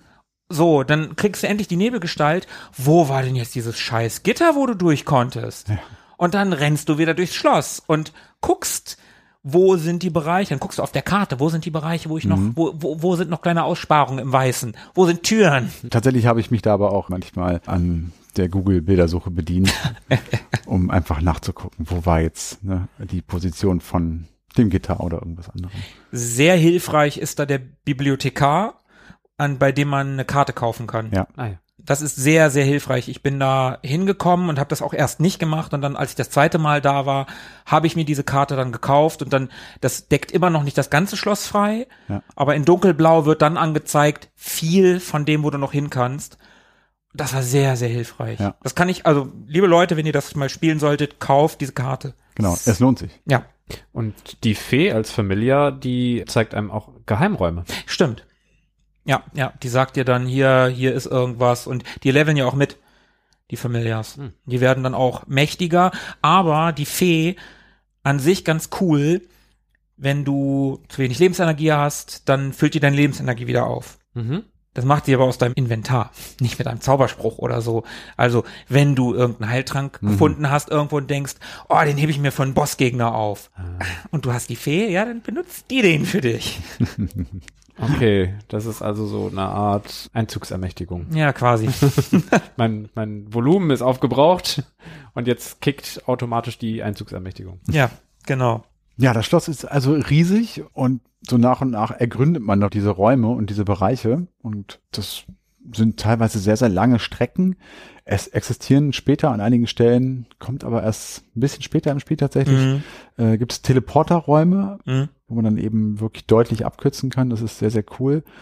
Und es gibt an relativ häufigen Stellen im Spiel, da ist das Spiel recht spendabel zu einem äh, Speicherpunkte, die nicht nur ja, speichern, logischerweise, sondern an dem man auch seine Lebensenergie zu 100 Prozent auffüllen kann. Das fand ich sehr, sehr hilfreich. Ja, die Speicherräume sind auf jeden Fall super hilfreich. Ja, Also- total. Und wie gesagt, wenn du dich nicht mehr zu einem retten kannst, für mich bedeutet das manchmal Progress verlieren. Manchmal sogar Level. Dann war ich schon aufgelevelt und dann war das alles wieder futsch. Und, und du denkst, boah, das ist eine Scheiße. Ja. Apropos Scheiße, wie spielt sich denn Castlevania? Symphony of the Night. Genau gegenteilig, würde ich sagen. Ja, würde ich auch sagen. Schon, Einfach wieder, Pipi. schon wieder alles verdreht. Ja, richtig. Ja, das spielt sich hervorragend, oder? Also ich meine, ich habe es ausgesucht. Ich wusste grob, was auf mich zukommt, aber wie gut sich das eigentlich spielt, wie poliert dieses Spiel ist. Ich habe vorhin einmal kurz den Begriff elegant benutzt. Äh, da möchte ich auch bei bleiben. Also spielt sich wirklich hervorragend und macht großen Spaß. Und das habe ich auch schon erwähnt. Es etabliert keine ganz neuen Gameplay-Mechaniken. Das darf man jetzt nicht erwarten, aber es perfektioniert vieles. Und es kommt ja aus dem Jahr 97. Und das war ja ein Zeitpunkt, an dem natürlich auch Pixelgrafik schon einfach einen, einen Grad an Exzellenz erreicht hatte den man dem Spiel hier auch ansieht. Es sieht wunderbar aus, sieht richtig, richtig schick aus, aber ich glaube, auf das Thema Grafik kommen wir später auch Mhm. gerne nochmal dazu. Also spielt sie einfach gut, es macht Spaß, es ist super flüssig, es ist intuitiv. Ich finde die Steuerung und die Spielweise auch sehr feingliedrig und detailliert. Also allein sowas wie, wie häufig man zuschlagen kann, mit welcher Waffe und wie viel sie dann auch zieht. Das ist Mhm. immer, immer präzise. Ja. Und dann kann man dann auch behaupten, so, was soll das denn? Ich habe doch gedrückt, ich habe doch zugeschlagen, warum werde ich denn hier getroffen vom Gegner? Ja, hast halt eine langsame Waffe genommen. Mhm. Also es ist nicht, es liegt nicht an der Steuerung, es liegt daran, wie man sich einfach strategisch taktisch aufstellt. Und das ist super, super krass verzweigt, detailliert, was man da alles beachten kann und muss. Aber Philippe oder Tobi, du natürlich auch, du hast es gerade schon gesagt, welche Waffe habt ihr denn gerne benutzt? Also mit welcher Finesse, schnellen Waffe oder mit dem langsamen Zweihänder, was habt ihr denn, hab, habt ihr eine Lieblingswaffe gehabt? Also nicht, nicht zwingend namentlich, ich weiß die Namen der Waffen ehrlich gesagt nämlich nicht. Äh, aber hab, habt ihr eine Waffe gehabt, also eine Art von Waffe, die ihr gerne benutzt habt? Ich hatte irgendwann den, ich glaube, das Schwert heißt Gladius gefunden. Mhm. Den habe ich hauptsächlich benutzt und dann äh, entwickelte sich für mich auch die Mechanik. Also zu Beginn habe ich bin ich nur gesprungen und habe mit dem Gladius zugeschlagen und alles andere habe ich dann quasi vernachlässigt, kaum verwendet. Vielleicht mal das Lederschild nach vorn gehalten, aber das auch wieder vergessen. Und dann kamen eben diese Flohmänner und für die war mir das Timing zu schwer mit dem Gladius und dann habe ich eben so ein, so ein ganz kurzes Schwert genommen, was man viel, viel häufiger verwenden konnte. Dann wusste ich, ah ja, das Schild benutze ich eh super selten. Ich äh, kann mich damit nochmal in Notsituationen schnell, schneller zur Wehr setzen. Mhm. Und irgendwann gab es auch Gegner, die sehr ruckartig auf einen zukamen mit so einer Lanze. Mhm. Erst in kleinen Schritten und dann kam ein plötzlich ein Riesenschritt mit der Lanze und dann war dieser Slide nach hinten eben Mhm. auch noch ganz relevant und dann wurden aus zwei Verben quasi vier Verben, die wirklich regelmäßig genutzt wurden. Und so hat sich bis jetzt eben mein, meine Spielweise aufgebaut, eben mit, einem, mit dem Gladius und einem kurzen Schwert. Ich hatte tatsächlich den Zweihänder. Ach. Also ich habe anfangs noch den Shield Rod oder sowas. Oh, der Shield Rod, ja, den habe ich auch kurz benutzt. Damit kann man Special Moves auslösen. Ich habe die nie benutzt. Ich auch weiß aber, dass das geht. Irgendwie mit so Street Fighter Moves kannst du ja zaubern. Und Philippe, du hast gerade schon das Lederschild erwähnt. Und wenn du diesen Shield Rod hast und diesen bestimmten Zaubermove machst, um mit dem Shield Rod zu zaubern, dann erscheint eine Ja. Kuh. Da- Das habe ich zum Beispiel alles überhaupt nicht verstanden. Also, dass jetzt da Waffen in Wechselwirkung mit anderen Gegenständen stehen, wo ich dann irgendwelche äh, Vorteile von haben kann, das habe ich überhaupt nicht verstanden. Ich habe immer nur geschaut, wie viel Schaden richtet er an Mhm. und das Ding war irgendwie ganz cool und ich konnte einigermaßen schnell damit zuschlagen und dann aber irgendwann den Zweihänder gefunden, der natürlich deutlich mehr Schaden gemacht hat, aber auch dafür langsamer gewesen ist. Hab mich dann aber nach ein bisschen Wechseln von dem einen zum anderen letztendlich für den Zweihänder entschieden, weil er einfach mehr Schaden angerichtet hat. Das Mhm. fand ich ganz cool. Und da muss man ja sagen, es gibt neben der Waffe, die man in den Händen hält, noch diese Magie.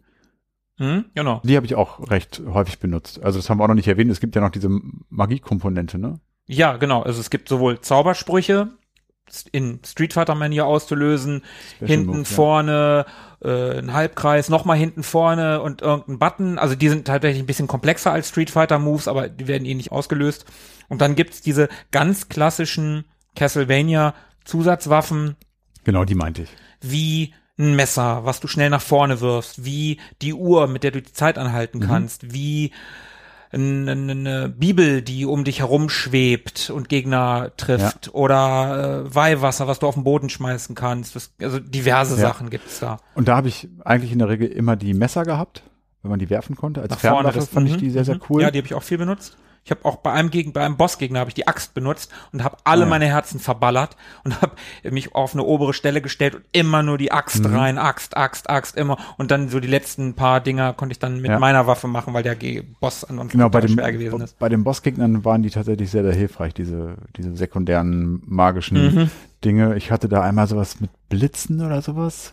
Das sah ein bisschen aus wie so Laser oder Blitze. Ja, es gibt so ein, so ein, so ein Laserding, was, was von Wänden abprallt. Ja, genau, das, das war ganz cool, das habe ich benutzt. Und die dazu benötigte Energie sammelt man ja mit Herzen auf, die wirklich an jeder Ecke zu finden sind. Was aber also, super verwirrend ist. Also, wenn du von jedem anderen Plattformer so, kommst, ja, ja, sind weißt, Herzen meinst, ja. Lebensenergie. Warum sind. Herzen hier magische Energie? Das habe ich auch nicht geschneit bis zum bis zu irgendeinem Punkt. Aber die werden ja wirklich sehr inflationär dort vom Spiel bereitgestellt und Gott hinter jedem Ja. Kronleuchter und jeder Kerze und jeder Vase finden sich ja mindestens ein Herz oder Mhm. also große Herzen, wo dann gleich fünf drin sind oder so. Mhm. Das ist schon ganz cool. Aber du hast ja gerade noch diese, diese Special Moves erwähnt und auch diese Wechselwirkung, die ich gerade angesprochen hatte. Also es gibt unheimlich viele Möglichkeiten, mit denen man das Spiel spielen kann, die man Ja, aber nicht nutzen muss. Ich habe zum Beispiel ganz, ganz wenig benutzt. Ich habe nur meine Waffe gehabt und maximal noch diese, äh, diese magischen Waffen, die, die Dolche, die man werfen konnte. Aber ich habe auch ganz viele Sachen einfach nicht benutzt. Ich habe mich nicht in einen Wolf verwandelt. Ich habe keine Special Moves benutzt. Ich habe auch ein Schild nie benutzt. Brauchte ich irgendwie nicht. Das war bei mir schon wieder ein, ein Stück zu viel. Oder vielleicht bin ich dafür auch zu ungeduldig. Und da kommt tatsächlich schon, allein bei uns dreien jetzt, Philippe benutzt ein, ein Schwert und ein Dolch als schnelle Waffe. Du benutzt einen Zweihänder, ich habe tatsächlich ein kurzes Schwert, mit dem ich schnell schlagen konnte und ein Schild die ganze Zeit Okay, benutzt. Also das- allein das ja. sind Mhm. drei unterschiedliche Spielweisen, wo wir uns wieder ähneln. Philippe, hast du gezaubert mit diesen Special Moves? Also nicht das Messer oder das Weihwasser, sondern tatsächlich gezaubert mit diesen Street Fighter Moves. Ich wollte es einmal ausprobieren. Irgendwie, sobald man äh, Blut schlägt oder Mhm. also äh, Kriegst du Lebensenergie zurück. Genau. Mhm. Aber es hat erstmal nicht funktioniert und dann bin ich erstmal beim Laser geblieben. Dark Metamorphosis, glaube ich, heißt Mhm. das Ding. Ich Ja. hatte mir am Anfang sogar noch die Mühe gemacht. Man hat hier zwei Hände, rechts und links, die man unterschiedlich ausstatten kann Mhm. mit Waffen. Und da hatte ich mir dann am Anfang sogar noch in die eine Hand eben irgendwie eine etwas schnellere schwächere Waffe und in die andere eben eine größere. So wie ne? Philippe. Genau. Genau so. Das war für mich dann in der äh, Übersetzung und Transferleistung, das war mir viel zu viel schon wieder im Eifer des Gefechts, war mir das schon wieder zu viel Motorik und am Ende bin ich dann doch immer nur bei einer Waffe geblieben. Aber das ist das Schöne an dem Spiel, dass es halt so viele Sachen anbietet, die man aber nicht nutzen muss, Hm. aber kann. Ja, und das bietet ja noch so viel mehr. Also allein die Zaubersprüche, Waffen ohne Ende. Du kannst Waffen miteinander kombinieren. Es gibt irgendwie eine Möglichkeit, ich weiß nicht mehr, wie die Waffe heißt, ein Schwert, dass du zweimal, wenn du das zweimal hast, gibst du es in jeder Hand und wenn du die beiden Angriffstasten gleichzeitig drückst, dann macht das noch mal was anderes. Diesen Shield Rod, den du erwähnt hast, Tobi, wo du mit, mit verschiedenen Schilden verschiedene äh, Dinge auslösen kannst. Das, das Spiel hat so viele Möglichkeiten, was du machen kannst. Das ist, das ist total verrückt und die meisten Spieler werden vieles von dem, was das Spiel anbietet, nie sehen. Mhm. Ja, richtig, genau. Aber es motiviert unheimlich, finde ich, dass man ständig neue Sachen findet und ausprobieren kann und vielleicht auch wieder wegschmeißt. Was ein bisschen genervt hat, war zum Beispiel diese magischen Waffen, nenne ich es jetzt einfach mal, die mit der Herzenergie in Verbindung stehen. Die findet man ja auch zufällig Mhm. in irgendwelchen ja, hinter, hinter, ich glaube, du weißt, was ich meine. ja. Man kann in diesem Spiel eben alles mögliche kurz und klein hauen, wie ich gerade schon sagte, Vasen und Kerzenhalter und Fackeln und so weiter. Und hinter jedem dieser Dinge verbirgt sich entweder eben diese Herzenergie Mhm. oder Gegenstände teilweise auch und Oder Geld. oder Geld, genau. Genau, richtig Geld braucht man auch, um zum Beispiel beim Bibliothekar die Karte kaufen zu können. Nur beim Bibliothekar. Es gibt nur Ja, einen und der, den gibt's nicht mehr im umgekehrten Schloss. Ich habe den da nicht finden können. Auch ein bisschen schade, dass es nicht zwei Shops gibt. Einen Ja. rechts, einen links. Das hat mich auch ein bisschen gestört. Ja, stimmt. Ja. Oder wenigstens noch einen im umgekehrten Schloss. Ja, genau.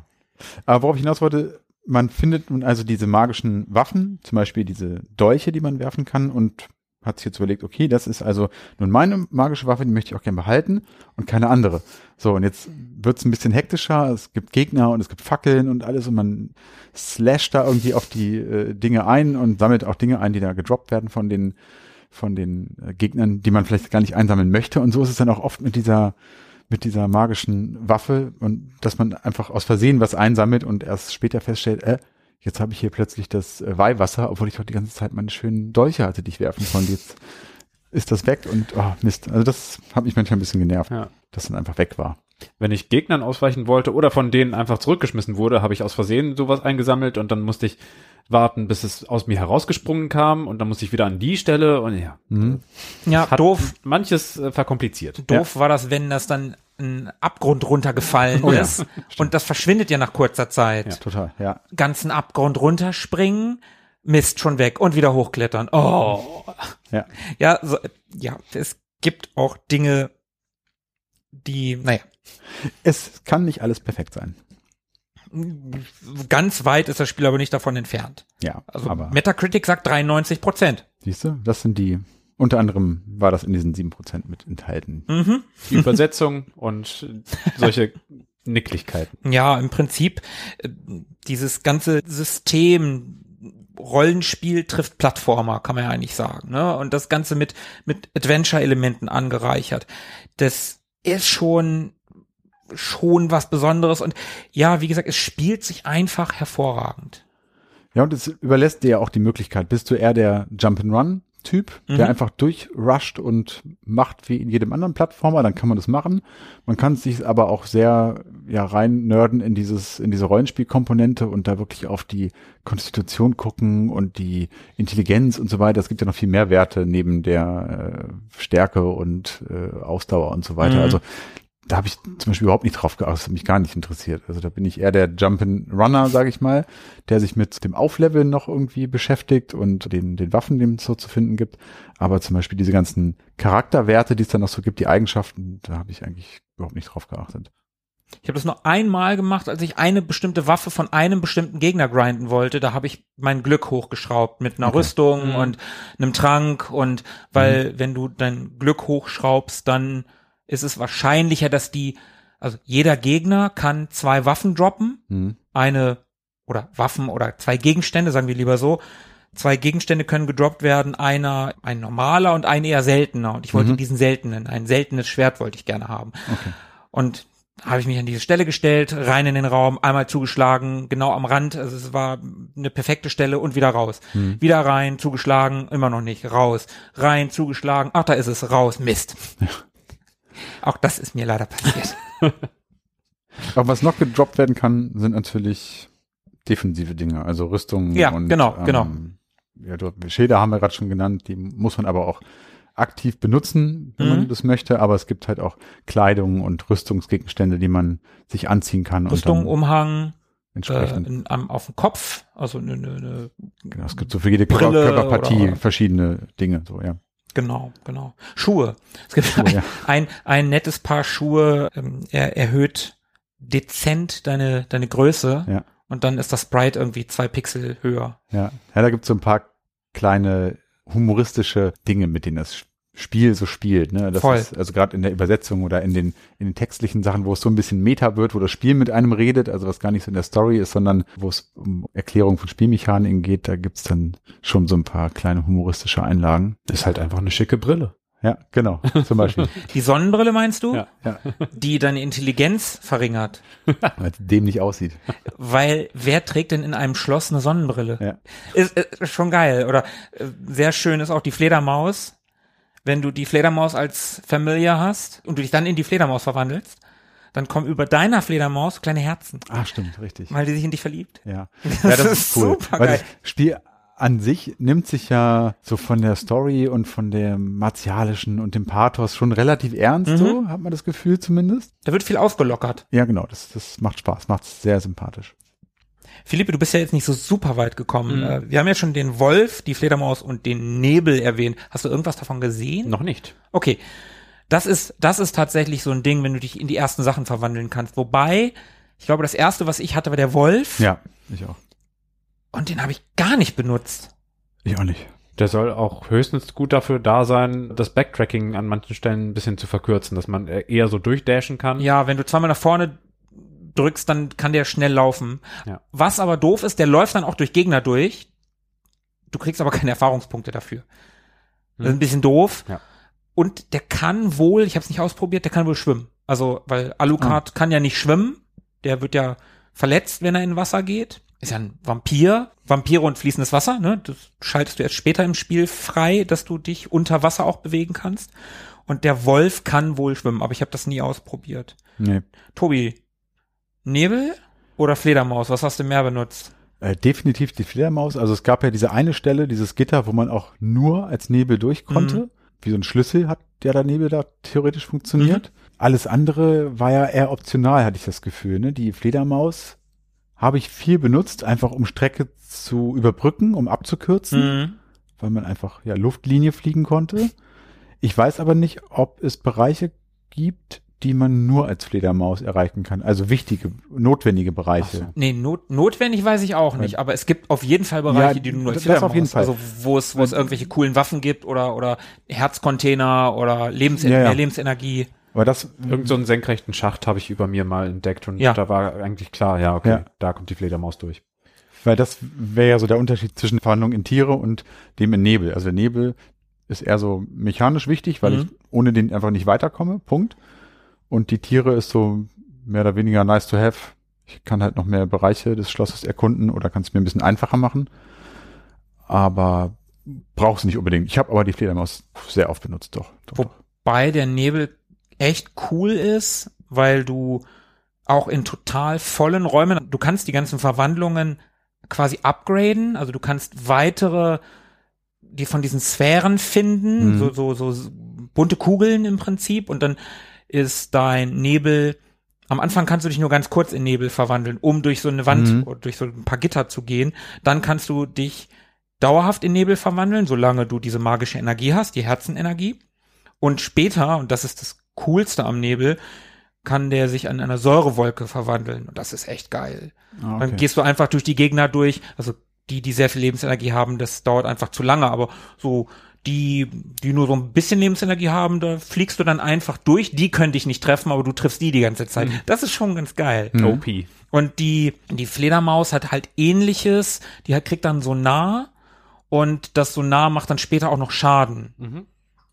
Das brauchst du auch, das Sonar brauchst du auch an einer Stelle, wenn du da weiterkommen willst. Ich weiß nicht, ob du es brauchst, aber um in einen bestimmten Bereich zu kommen, weiß nicht, ob man da wirklich hin muss oder ob das optional ist. Vieles ist ja optional. Ich kann mich gar nicht dran erinnern an so nah. Okay, ich habe aber auch den Säure-Nebel nie gehabt. Aber da sieht man es wieder. ne? Jeder spielt es irgendwie anders und der eine ist da ein bisschen experimentierfreudiger unterwegs, der andere gibt sich vielleicht mit dem zufrieden, was da ist. Ist schon eine, eine schöne Eigenschaft des Spiels, dass es einem so viele Dinge anbietet und dass es so offen ist. Also nicht nur das Schloss an sich, sondern auch die, das Gameplay als solches. Mhm. Man merkt also an der Mechanik, dass das nicht so was äh, irgendwie eindimensionales ist wie Schere, Stein, Papier. So, dass das eine besser ist als, als, als das andere und dann wieder das nächste und dann wieder zurück im Kreis oder so, sondern dass es da viel mehr Dimensionen reinkommen. Also sowas wie etwas Zeitliches, etwas, was nur kurz funktioniert, etwas, was länger funktioniert, etwas, was nur auf einen Gegner angewendet werden kann, etwas, was auf viele angewendet werden kann, etwas, was für die Bewegung ist, etwas, was für den Angriff ist, etwas, was für die Verteidigung ist, etwas, was auf eine kleine Fläche wirkt, etwas, was auf eine Riesenfläche wirkt. Und das wird dann alles wild durchkombiniert. Und dann kommen auch noch andere Dimensionen hinzu, wie zum Beispiel Vergiftung, Versteinerung, Blitz Mhm. äh, und so weiter und so. Also merkt man schon, die Mechanik, die ist nicht so super abstrakt, sondern hat eine total schöne, konkrete Ausgestaltung, die, die man auch mehr fühlt, als eben sowas wie Schere, Stein, Papier. Mhm. Ja, das ist doch ein schöner Übergang, um in den Making-of-Bereich zu gehen. Ja, und wir haben ja vorhin schon von zwei Figuren gehört, dem Toru Hagiara und dem Koji Igarashi. Zwei Mitarbeiter, wäre wahrscheinlich ein bisschen zu wenig gesagt in diesem Team. Also der Toru war ja der Director in diesem Spiel und er hatte schon Erfahrung beim zweiten Teil auf dem Game Boy gesammelt von Castlevania und der wurde schließlich auch Director von Rondo of Blood und sein Konterpart oder eigentlich noch Kollege kann man sagen, der Koji Igarashi war großer Fan der Reihe und das ist ganz witzig, der hat sehr viel Zeit mit dem Team von Rondo of Blood verbracht. Ja, ist ja auch kein Wunder. Seine Freundin hat an Rondo of Blood mitgearbeitet.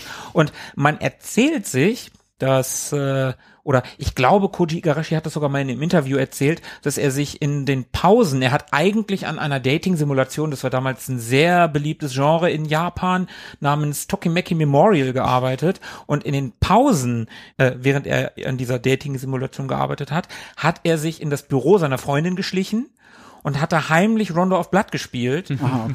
und war dann auch am Debug-Prozess beteiligt. Ja. Und von der Arbeit an Tokimeki Memorial war der Hagaira oder war man bei Konami äh, allgemein sehr äh, zufrieden mit ihm. Ja klar, das Ding war ein Hit. Also Tokimeki Memorial war damals ein Hit. Hast du es mal gehört vorher? Ich habe das vorher noch nie gehört. Tatsächlich, es ist Japan, sehr Japan-typisches Spiel. Ich wusste gar nicht, dass es äh, Dating-Simulationen gibt. Habe ich noch nie gehört vorher. Ja, Ich ne? musste es googeln und mir Bilder davon angucken. Ich konnte damit nichts anfangen. Naja, und Konami hat dann zu Igarashi gesagt, hey, hier bitte, das sind unsere nächsten Projekte, such dir was aus. Und als alter Castlevania-Fan, Ja, nächst, das nächste Castlevania. da ist er dann noch eingestiegen und er hat dann beim Mega Drive-Nachfolger mitgewirkt. Sollte. Oder sollte, der ab 94 entwickelt wurde. Genau. Und der wollte dann natürlich bei Castlevania mitmachen und es war ein Mega Drive Nachfolger geplant, also zu Bloodlines und der sollte ab 94 entwickelt werden für das 32X. Zeitgleich hat Konami einen Vertrag als Third-Party-Entwickler für die kommende PlayStation unterschrieben. Und da geht das Ganze schon in die Richtung, in der man sich dann bewegt hat. Konami sah sich als Multiplattform-Entwickler, ganz anders als vorher, wo sie ja durch Knebelverträge von Nintendo exklusiv auf, nur auf Nintendo-Konsolen veröffentlichen durften. Mittlerweile war das alles aufgeweicht, zum Glück. Und die Tools für die PlayStation waren dann auch tatsächlich als erstes fertig. Und Konami konzentrierte sich dann bei Next-Gen-Titeln halt auf die PlayStation. Und das 32X-Team, das bewegte sich derweil von einer Fortsetzung von Bloodlines eher zu einem Sequel zu Rondo of Blood, was auch damit zusammenhängt, dass das 32X einfach mal bestialisch gefloppt ist. Hm. Und da brauchte man dann keinen Bloodlines-Nachfolger mehr. Und der Toru Hagihara war ja auch mit in diesem Team, der war ja auch Director von dem 32X, von dem möchte gern 32X-Spiel. Und der hatte natürlich nichts dagegen, dass man einen Nachfolger für sein Rondo of Blood machen wollte. Mhm. 32X also tot. Dann ging man mit dem Rondo of Blood Nachfolger also auf die Playstation. Da, wie gesagt, hatte man die Erfahrung jetzt mittlerweile sammeln können. Igarashi blieb dem Spiel auch erhalten. Da hat man sich auch gefragt, in welche Richtung soll das Spiel gehen, weil ne, da war halt der 3D-Hype und man hat sich überlegt, äh, springt man da jetzt auf oder was machen wir aus dem Spiel? Soll das jetzt eine, eine schnöde Weiterentwicklung von dem sein, was es vorher gab? Und dann wollte man aber sagen, nee, 3D funktioniert einfach nicht so gut, wir können nicht stemmen, was wir eigentlich machen wollten, dann müssen wir was anderes Besonderes machen. Genau. Und im Prinzip machen sie ja beides. Also dem altbewährten treu bleiben, sie bleiben 2D, aber sie machen auch was Neues.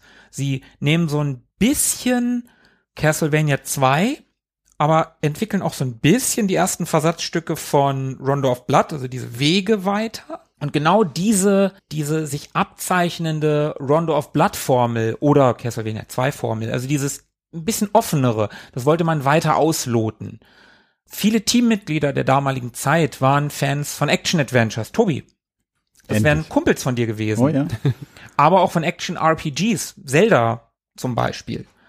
Ja, ganz viele Erzählungen jetzt gerade hier aus dem Cast, die erinnert mich total an äh, was denn das für ein Riesenfelsen? Ich kann ihn nicht bewegen. Ach Mensch, dann hole ich mir Kraftarmbänder. Ne? Zelda Mhm. Wind Waker. Ganz klassische Situation. Und dann ist darunter ein Durchgang zu einem Dungeon. Mhm. Und hier wollte man aber auch noch mal einen Schritt weiter. Also es waren so viele Schritte, die man gehen wollte oder ja doch gehen wollte und dann auch ging.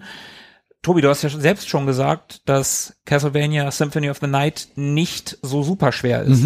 Und genau das war auch das Ziel. Man wollte ein Spiel erschaffen, was Spielern jeglichen Skill-Levels Spaß machen kann. Und das muss man hier vielleicht auch nochmal erwähnen. Bis hierhin galt Castlevania als eine recht schwere Auf Spielerei, jeden Fall. Ne? Die ersten NES-Spiele waren unfassbar schwer. Ja. Da kam aber das Management so ein bisschen ins Spiel. Die waren sich unsicher. Die waren, äh, hm, wollen wir das wirklich? Verprellen wir da die Fans? Auf der anderen Seite war das letzte wirklich erfolgreiche Castlevania Super Castlevania 4 vom SNES. Hm. Und im Prinzip basierte der ganze Fame, der ganze, ja, das basierte eigentlich nur noch auf den Fans. Und die Fans, die fanden diesen, diesen Ansatz von sowohl Rondo of Blood als auch zuvor den noch offeneren Ansatz von Castlevania 2, Simon's Quest, ja gar nicht so schlecht. Gerade retrospektiv wurde das ganz gut aufgenommen und das beruhigte das Management wiederum so ein bisschen. Also bekamen die Kollegen von Symphony of the Night relativ freie Hand. Das Spiel wurde nicht in Kobe entwickelt, wo Konami normalerweise entwickelt hat, sondern in Tokio. Und diese, das Team nannte sich CS5. Das war eine von sechs Abteilungen, die Konami in Tokio hatte. Und dadurch, dass es in Tokio entwickelt wurde, hatte das Spiel so einen, so einen Spin-off-Status. Und dadurch hatten die halt viel, viel mehr freie Hand. Also das Management hat, ja, dann macht halt. Ja. Und eine der größten Änderungen, die sie da ja haben einfließen lassen, haben wir auch schon erwähnt, war nun einfach die Tatsache, dass man hier auch nicht mehr den gewohnten Bermond spielen sollte, sondern eben den Antagonisten. Also man hat hier plötzlich den Vampir gespielt und das war ja genau auch die Motivation. Sie wollten diesen Rollentausch, den Belmont zum Schurken werden lassen, also den Richter Belmont, der ist ja in diesem Falle vermeintlich erstmal der Bösewicht. Und den Antagonisten, der sonst eben ja der der Endgegner ist, Dracula, ist hier in dem Fall als Alucard eben der der Held oder der der Hauptcharakter, der spielbare Charakter. Und das hat dann im Gegenzug auch dazu geführt, dass eine viel größere Variation an Waffen zur Benutzung stand. Ja, weil Belmonts benutzen Peitschen. Peitschen und das ist tatsächlich bemerkenswert. Alucard benutzt im ganzen Spiel keine Peitsche. Äh, Das ist ein Castlevania ohne Peitsche. Ja, und, und Alucard als Vampir, der kann natürlich jetzt nur auch Magie benutzen. Der kann sich in eine Fledermaus verwandeln, der kann sich in Werwolf verwandeln, der kann sich natürlich dann auch in Nebel verwandeln. Also da hatte man plötzlich mit diesem, mit dieser Vampirfigur ganz, ganz andere Möglichkeiten, viel, viel mehr Tiefe in dieser Figur. Und Auch die Story war ja viel dramatischer, ne? Das war ja viel Einfluss damals der 92er Bram Stokers Dracula. das war so die Zeit, ja.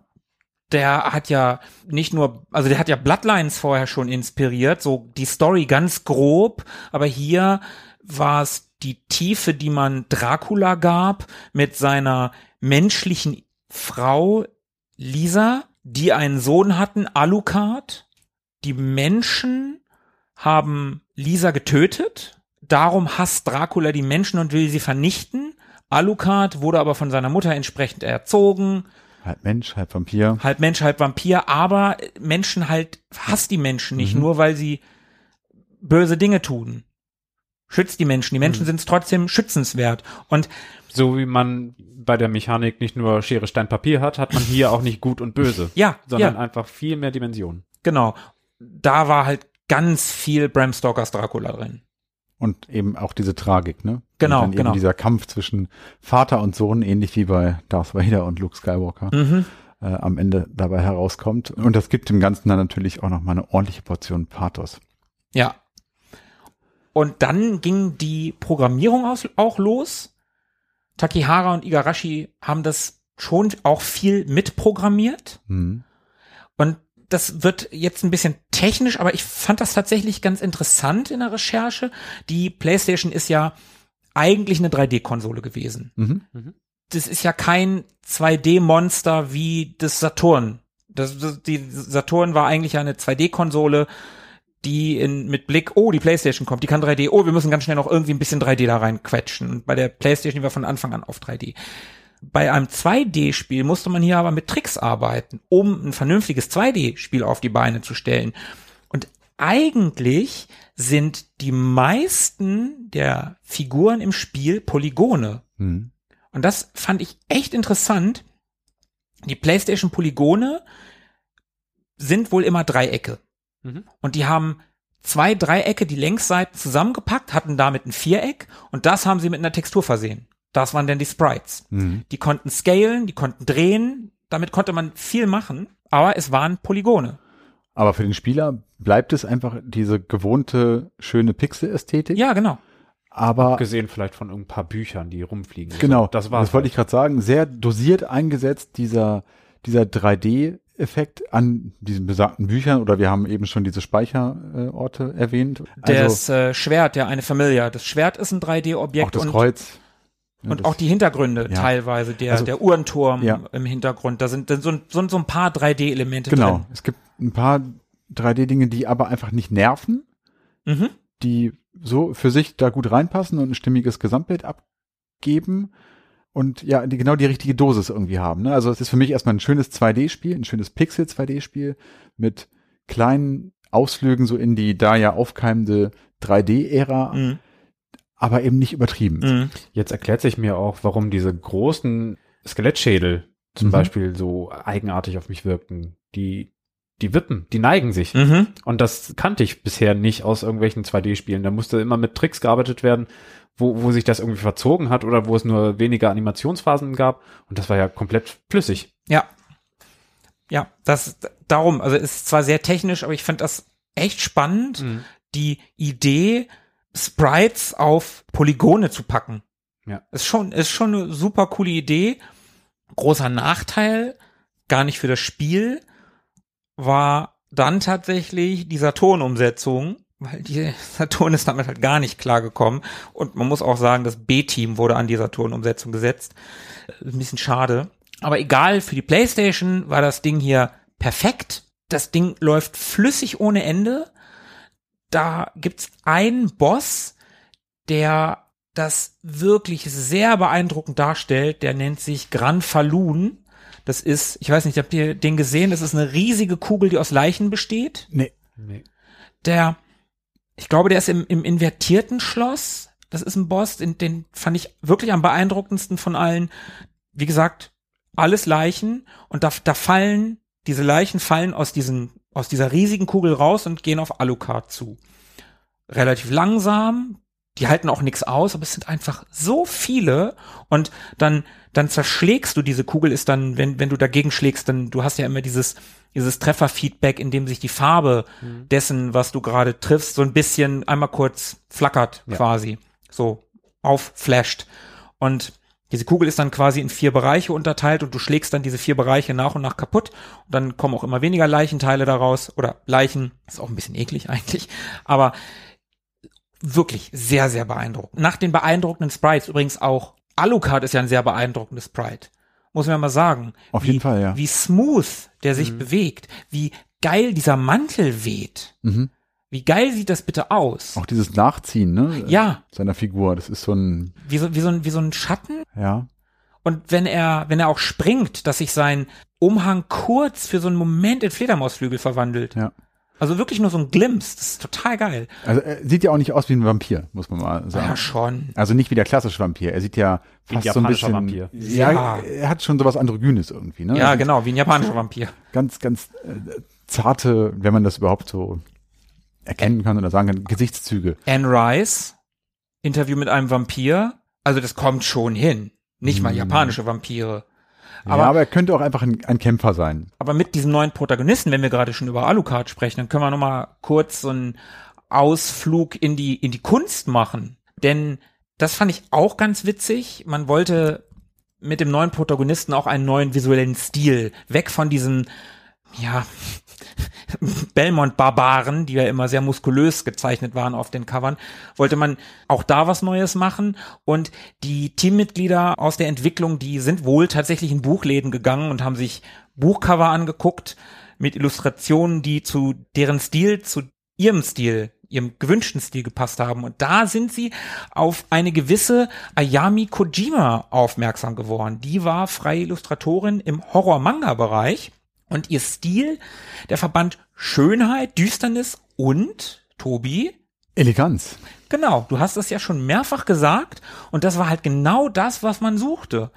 Und wenn wir bei Kunst sind, können wir auch noch mal kurz über Musik sprechen. Ja, also da können wir ein bisschen länger drüber sprechen. Also Musik ist ja ein, ein, ein wichtiger, ganz, ganz wichtiger Teil des Spiels. Der, Warum? Weil die, ganz- weil die doch ganz gut Ja, die ist ganz gut. Das ist gute Musik. So, Oh, ja, gut, ja, ja. gute Musik. Also nur, nur weil die dafür berühmt war, die Reihe für ihre Musik schon von Beginn an und nur weil Musikgenres im Titel stecken, also weiß ich jetzt auch nicht. Du hast ja den Soundtrack gekauft, hast du, hast du erzählt, ne? Aber vom vierten Teil. Ja, aber grundsätzlich, also Musik und Castlevania ist ja, scheint ja nun irgendwie eine Bank zu sein. Auf jeden Fall. Und auch da haben sie sich ja eine Künstlerin rangeholt, die Michiro Yamane, die auch schon an Castlevania Bloodlines mitgearbeitet hatte. Und das war eine ganz gute Idee, die sich da auch nochmal ranzuholen. Denn wie auch schon die anderen Künstler hat sie sehr, sehr große Freiheiten gehabt, was die Arbeit an dem Spiel anbelangt, was man auch hört. Das werden wir auch gleich noch hören, wie frei sie da wirklich gewesen ist. Die hat nämlich einen unglaublich abwechslungsreichen Score dort abgeliefert, der verschiedenste Genres beinhaltet. Aber ich denke, da kann unser beliebter und talentierter Dr. Music noch ein, zwei Dinge zu sagen. So, Jungs, schnallen wir uns an. Wir reiten einmal ganz schnell durch das Leben von Michiru Yamane. Geil. Geboren in der Präfektur Kagawa Shikoku, also eher so auf einer kleineren Insel von diesen fünf großen Inseln, die äh, es von Japan gibt. Nicht ganz in diesem Epizentrum Tokio.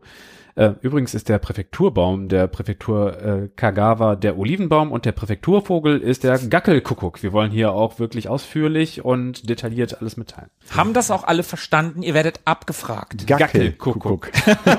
das war nicht geplant. am 23.06.63 dort geboren. Also das war schon so, dass sie mit Ende der Schullaufbahn und mit Ende des Studiums eher so in die Frühphase der Videospielwelt äh, hineingewachsen ist. Aber schon viel früher ist sie in die Musik reingewachsen. Mit vier begann sie elektrische Orgel zu spielen und bald auch schon Klavier. Mit acht fing sie an zu komponieren. Also die hatte viel Übung, viel Vorlauf. Sie studierte Komposition in Aichi, also in der Präfektur Aichi, die schon auf der Hauptinsel Honshu ist. In der Nähe von Nagoya ist das Ganze. Also sie bewegt sich so langsam so Richtung Kobe und Tokio und so. Da, da zieht sie zufällig schon hin. Zufall oder Chiffre? Ihre Einflüsse sind sowohl Rock gewesen, äh, Im späteren Verlauf wurde sie zum Beispiel auch Fan von so Progressive Metal Bands wie eben Dream Theater. Abgefahren. Man könnte vielleicht dann und wann in den Synths auch so ein bisschen Jordan Rudess hören vom Stil her, also der der Keyboarder von Dream Theater. Oder eben so komisch vertrackte Sechsachtel Beats wie im Track Marble Gallery. Wir hören den später bestimmt nochmal. Und abgesehen von Rock hatte sie eben auch Barock, passt auch sehr gut, als Haupteinflüsse. Ist ja auch Ähm, Rock. Eben, ist auch eine Art von Rock. Also, wenn Sogar- man saufen will in einer Bar, dann hört man halt Barrock. Zirp, zirp. Ja, Ihre Abschlussarbeit an der Uni, die war tatsächlich sogar über Bach. Also barocker kann es nicht werden. Geil. War, Warhocker? Warhocker?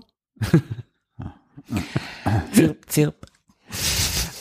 Aber dann kommen halt auch noch super viele andere Einflüsse mit rein. Also Jazz kam dann später auch nochmal oder Technopop. Aber gerade in der klassischen Musik, da findet man schon sehr viel wieder, was sich im Soundtrack wiederfinden würde. So wuchtig episches, wie zum Beispiel Beethoven, Ravel oder Rachmaninoff. Aber auch so ätherisch schwebendes, farbenvoll schwelgendes, zartes oder tänzerisches, verspieltes, wie Debussy oder Chopin. Das hört man beispielsweise auch im Track Walls of the Pearls. Nicht Pales, Pearls. Ihr war eigentlich früh schon klar, dass es für ein professionelles Klavierspiel nicht reichen würde. Deswegen die Entscheidung, Komposition zu studieren mit den Schwerpunkten harmonischer Rhythmus, Kontrapunkt und Musiktheorie. Kontrapunkt ist auch sehr entscheidend dafür, dass dieser Soundtrack so sehr eigen klingt und nicht die üblichen Akkorde runterschrammelt, sondern da geht es sehr viel um eigene, eigenständige, sich einander umschlängelnde Melodielinien. Kann man sich ein bisschen vorstellen, wie die sich umschlängelnden Wege auf der Map. Mhm. Dass man nicht einfach blockweise so, hier hast du einen Raum, da ist ein Raum, da ist ein Raum, hier ist ein Akkord, da ist ein Akkord, da hast du einen Akkord mäßig vorgeht, sondern eben, dass sich alles so umtanzt. Ganz individuell. Die Abschlussarbeit über Bach passt so gut, weil Bach eben mit seinem barocken Sound schwere, vornehme, fein ziselierte, formelle bis feierliche und teils morbide Stilrichtungen oder Eindrücke mit sich brachte. Es passt Mhm. eigentlich perfekt zu einem Vampirschloss. Ja. Voll. Ne? Also, das kommt schon ziemlich gut hin.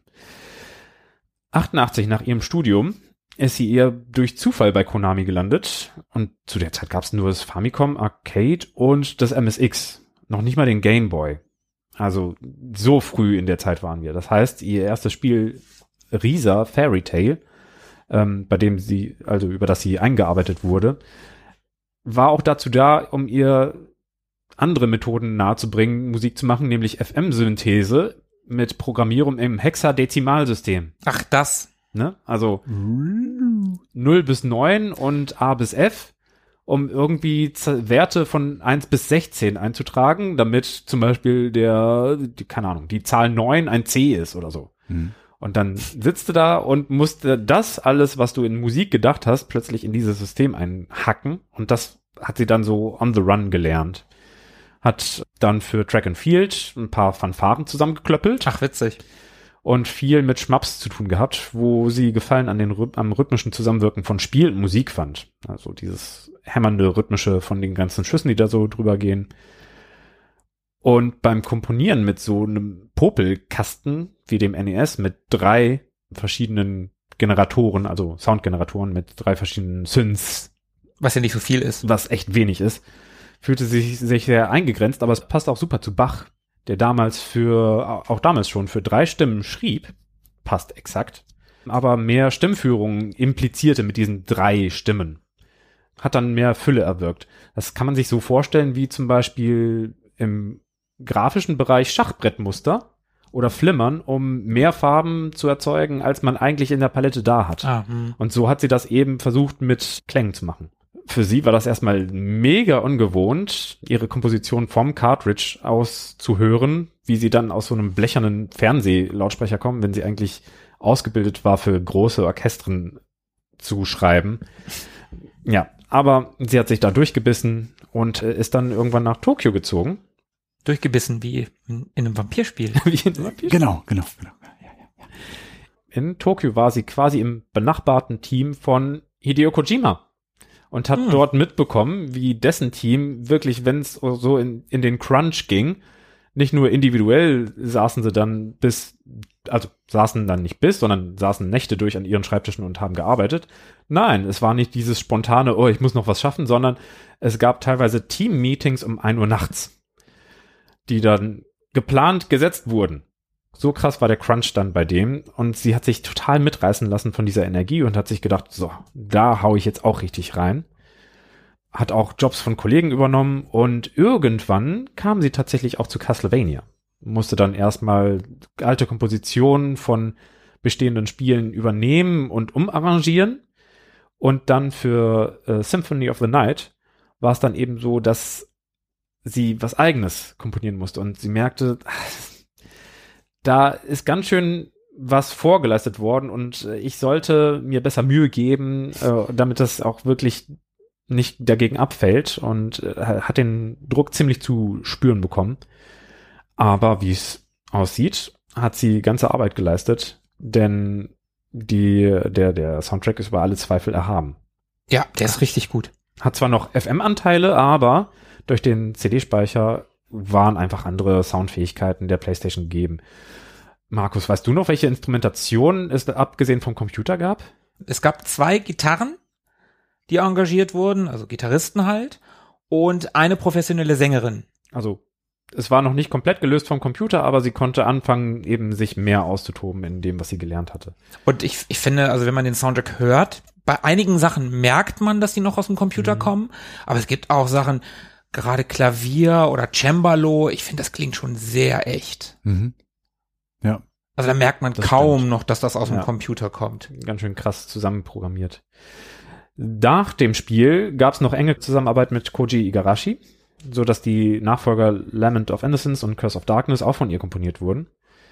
Und sie suchte sich immer wieder neue Einflüsse, damit sie nicht äh, so alt und abgeschmackt wird in ihrem Stil und in ihrem Sound und hat sogar für Portrait of Ruin sich den Einfluss, den direkten Einfluss, den persönlichen Einfluss von Yuzo Koshiro ah. mit in die Arbeit geholt. Okay. Mit, mit dem Großen hat sie auch zusammengearbeitet. Ja, und 2008 verließ sie dann Konami, als sie eine Katze bekommen hat, um mehr Zeit für sie zu haben und um als Freelancer zu arbeiten. Wieso ist, wenn man Katzen bekommt? Äh, sie ist eine Katzenlady geworden. Naja, aber gut. Später sollte sie ja wieder mit Koji Igarashi zusammenarbeiten. Also ich habe nicht alles verstanden von dem, was du gesagt hast. Nein? Also ein paar Sachen habe ich mir gemerkt. Da waren so Begriffe wie morbide und Jazz und keine Ahnung. morbide und Jazz, immerhin. Also und keine Ahnung. Und, und, und, keine Ahnung, ja. Okay, du hast dich gut festgeschnallt, du bist nicht vom Pferd gefallen, der wilde Ritt ist vorbei. Aber, also mir ging so, ich hatte ja von dem Markus schon von dem Impact gehört, den der Soundtrack auf dich gehabt hat. Du hast ja immerhin das auch gekauft so. Also nicht von diesem Spiel, aber Mhm. Ja. Von der Reihe an von, sich. Von der, der Reihe, die, genau. die, Reihe an sich ist tatsächlich, Soundtrack ist super wichtig bei ja. Konami-Spielen allgemein. Was ich immer wieder gelesen habe, ist sehr wichtig, aber Castlevania im Speziellen. Ja, also davon hatte ich zumindest auch schon gehört im Vorfeld und ich finde auch, dass dieser Soundtrack in diesem Spiel halt einen riesengroßen Beitrag zu der sehr, ohnehin schon sehr dichten Atmosphäre mhm. leistet. Ja. Obwohl der Soundtrack, wie ich finde, erstmal auf den, aufs, beim ersten Hören oder wenn man ihn nur hört und das Bild vielleicht gar nicht dazu hat, einfach überhaupt gar nicht zu einem Vampirspiel passt. Zumindest nicht jedes Stück. Ja, nicht jedes Stück. Oder, da, da gebe ich dir recht. Oder wenige Stücke. Da ist schon viel dabei, was man mit ganz, ganz anderen Genres verdrahten würde, aber so gar nicht mit einem Vampirschloss. Und äh, da haben wir ja gerade schon so gehört, dass es da so Ausflüge in, in Richtung Jazz gibt und andere Rock. Äh, genau, in, in, ins Rock-Genre. Technopop. All solche Dinge, mhm. die man erstmal so gar nicht damit verbinden würde. Das ist mir auch tatsächlich aufgefallen, aber ich mag ihn trotzdem sehr, sehr gerne. Aber jetzt haben wir viel drüber gesprochen. Habt ihr Lieblingsstücke? Ja, wir haben doch, wir, wir haben doch im Vorfeld gesagt, jeder von uns bringt ein Lieblingsstück mit. Ah, zufällig. spontan unabgesprochen im Vorfeld geklärt. Weil wir bereiten uns ja nie, niemals zu dritt auf so eine Folge vor, deswegen stellen wir immer so dusselige Fragen. Habt ihr eigentlich auch ein Lieblingsstück? Wer fängt an? Diesmal nicht der, der fragt. Diesmal nicht der, der, der fragt. Philippe. Dann Dr. Music. Ich wünsche mir Marble Gallery um ein bisschen äh, vertracktes Schlagzeug und groovy Rockorgel zu hören. Komm. Super gut, das ist nämlich einer meiner Lieblingsstücke. Den hätte ich auch ausgewählt. Kommt sofort.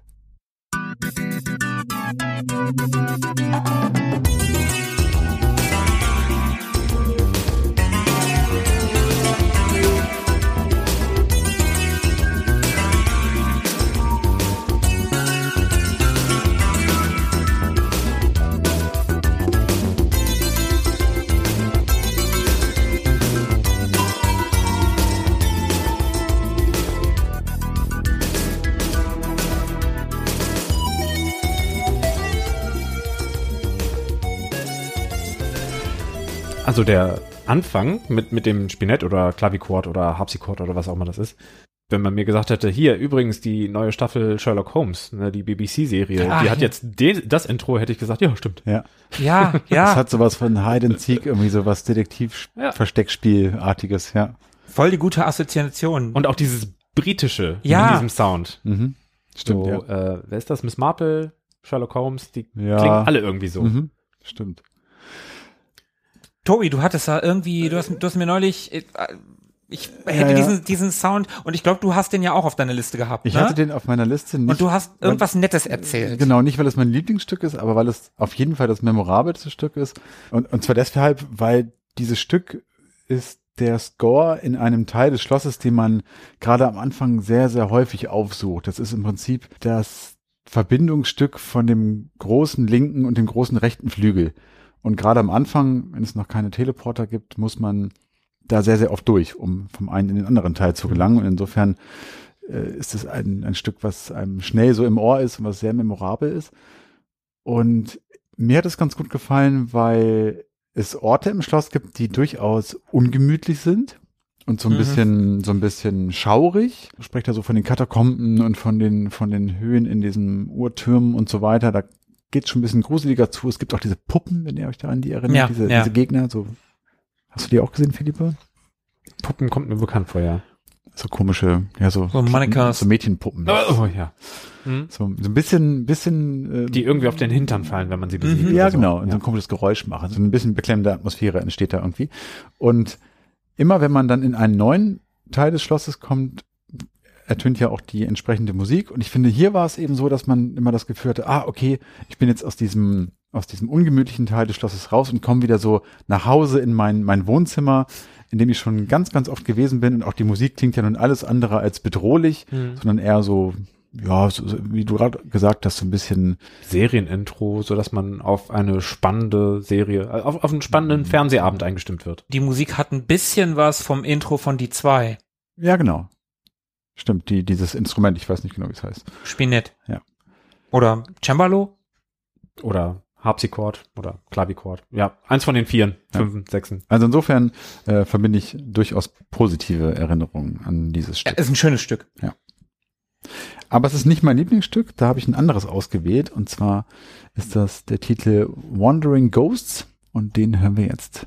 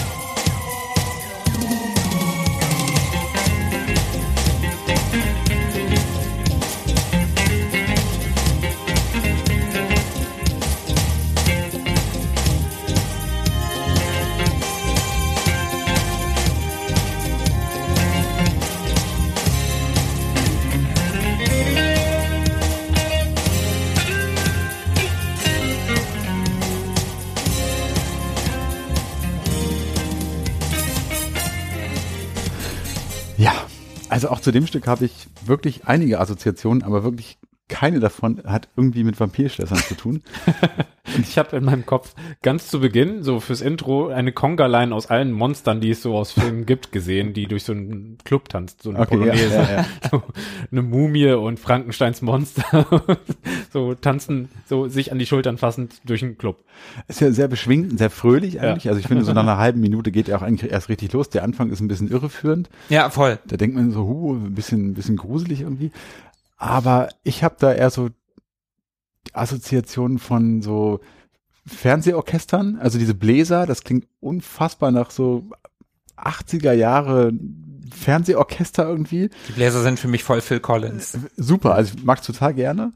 Und es kann aber, könnte aber auch im Hintergrund einer Reisedoku laufen. Ja, ja. Es könnte auch in einem Fahrstuhl laufen. Es hat auch so spanische Anklänge, finde ich, durch dieses, dieses Gitarrenspiel irgendwie. Also, wie gesagt, ganz, ganz viele Assoziationen, nur Die, kein die schönsten Bahnstrecken. Schleswig-Holstein. Auch da das- läuft im Hintergrund. Auch das würde passen. Ein Tag wie kein anderer. Ja, auch das. Früher auf RTL. Also wirklich cool. Und ich bin mir nicht mehr hundertprozentig sicher, aber auch das läuft eigentlich in einem relativ ungemütlichen Teil dieses Schlosses. Also, Ja, aber es macht Spaß, zu solcher Mucke Monster zu also es, es, passt überhaupt nicht zueinander. Es passt gar nicht zu diesem Bild, was man da hat von dem Schloss oder auch von dem Bereich, in dem man sich da befindet.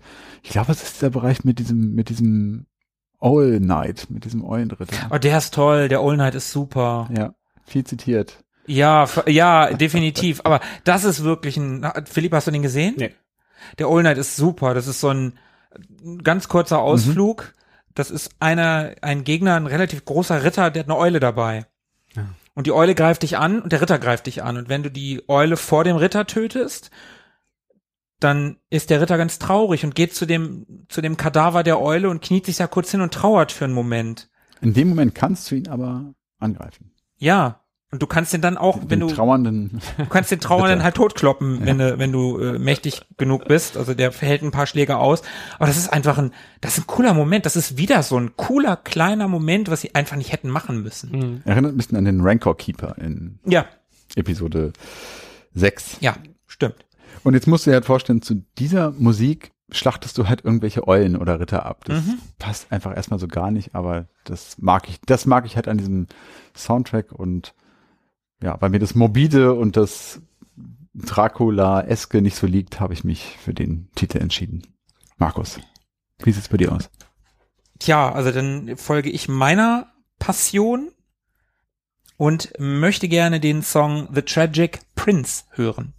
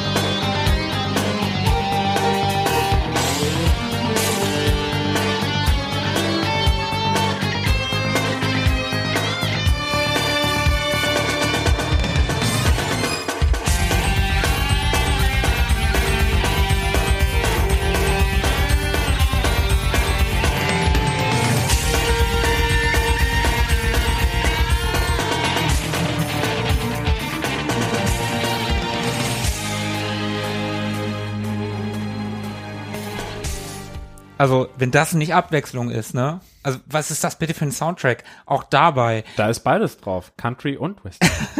Ich meine, ich meine, das, Rush ist Abwechslung. Entschuldigung.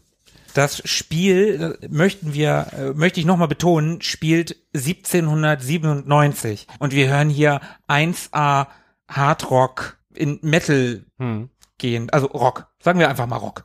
Ja. Und nicht Barock. Ja, stimmt. Das hat wenig mit Barock zu tun. Und auch wieder interessant, wie vielfältig allein bei uns dreien schon die Auswahl der Stücke geraten ist. Ich hätte eure beiden Tracks auch genommen. Also eure beiden hatte ich auch auf der Agenda. Aber es gibt ja auch Tracks, die, also der Anfang dieses Tracks eben gerade ist ja recht passend eigentlich. Mhm. Und es gibt ja auch Tracks, die super passend zu diesem Vampir-Thema mhm. sind. Es gibt den Track Dance of Gold, der mhm. so ein bisschen walzermäßig ist. Es gibt den Track Wood Craving Partita, Partisha, ich weiß nicht genau, wie es ausgesprochen wird, der super klassisch irgendwo zwischen Bach und Mozart angesiedelt ist, mit Cembalo gespielt. So eine, eine, eine weite Range an, an Musik auf mhm. diesem Soundtrack. Sehr, sehr beeindruckend, was die gute Dame da gemacht hat. Ja, total. Aber wir müssen uns noch ein Stück anhören. Konami hatte damals nämlich die, ich sage einmal, Idee, die ich will nicht gute Idee sagen, die Idee, Pop, also abseits von dem Score, der aus Jazz, Rock, Barock, klassischer Musik besteht. Nein, wir wollen auch noch so eine richtig schöne 90er Popballade da rein haben. So ein bisschen Mariah Carey für Arme, so ein bisschen Céline Dion für mhm. Arme. Und da wurde eine Dame namens Rika Muranaka beauftragt, die war Produzentin in Japan und die hatte gute Verbindung zur US-Plattenindustrie und die schrieb mit einem gewissen Tony Haynes einen Song namens I Am the Wind. Den sang eine gewisse Cynthia Harrell. Nicht verwandt mit Rudi Carrey. Machen doch einfach mal an und wir sagen danach mal, wie gut der doch zum Spiel passt. Okay.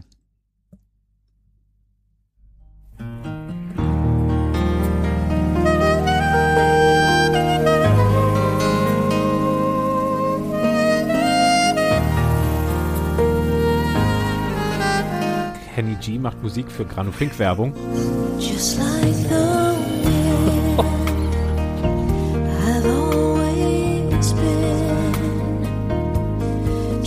Aber sowas von Celine Dion.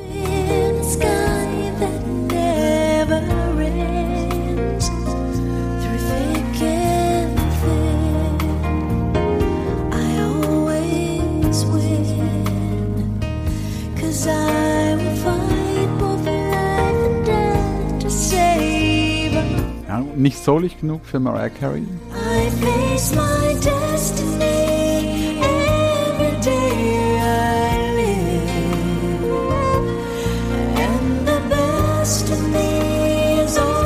Also ich find's schaurig, ich weiß gar nicht, was ihr habt.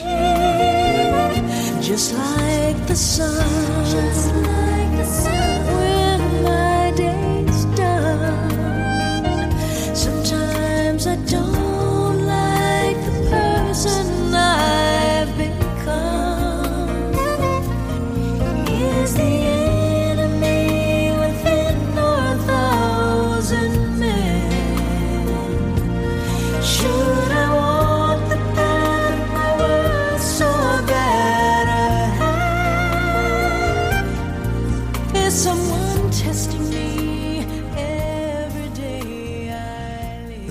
Gut passt dieser Song. Also wir müssen uns vorstellen, egal welches Ende wir sehen, wir haben gerade Richter geschnetzelt oder wir waren im umgedrehten Schloss und wir haben Dracula geschnetzelt. Und dann kommt dieser Song. Passt das zu einer Vampirgeschichte? Also Vampirgeschichte 1797 passt Celine Dion meets Kenny G mit einer Prise Mariah Carey und ganz viel 90er Pathos. Also bitte, was zum Geier hat Konami da? Wer, wer, wer ist eher so, ist wirklich eher so, eher so Celine Dion reitet auf so einem weißen Pferd mit so einem wehenden Kleid irgendwie auf so einer Weide oder sowas. Heute würde sich Deadpool darüber lustig machen. Genau mit solch einem Song. Ja, ja das, also wir haben ja schon festgestellt, dass es viele Dinge gibt hier in dem Spiel, die nicht so richtig zueinander passen, aber irgendwie cool sind. Aber es gibt eben auch die Sachen, die nicht zusammenpassen und nicht so richtig cool sind. Also ich muss dazu sagen, ich habe diesen Song im Abspann nicht gehört. In der Version, mhm. die ich gespielt habe, gibt es tatsächlich ein Instrumental im Abspann. Tobi, du hast es gehört. Ich habe es ne? tatsächlich gehört, ja. Also das, ich habe es ja auf der Original PlayStation-Version gespielt und tatsächlich hört man das da. Und ich wusste es ehrlicherweise schon. Ich hatte mir bei YouTube schon bisschen so Teile aus dem Soundtrack angehört und hatte auch das schon mal gehört. Von daher war ich jetzt nicht ganz so überrascht, aber ja, ist natürlich Wahnsinn, ne?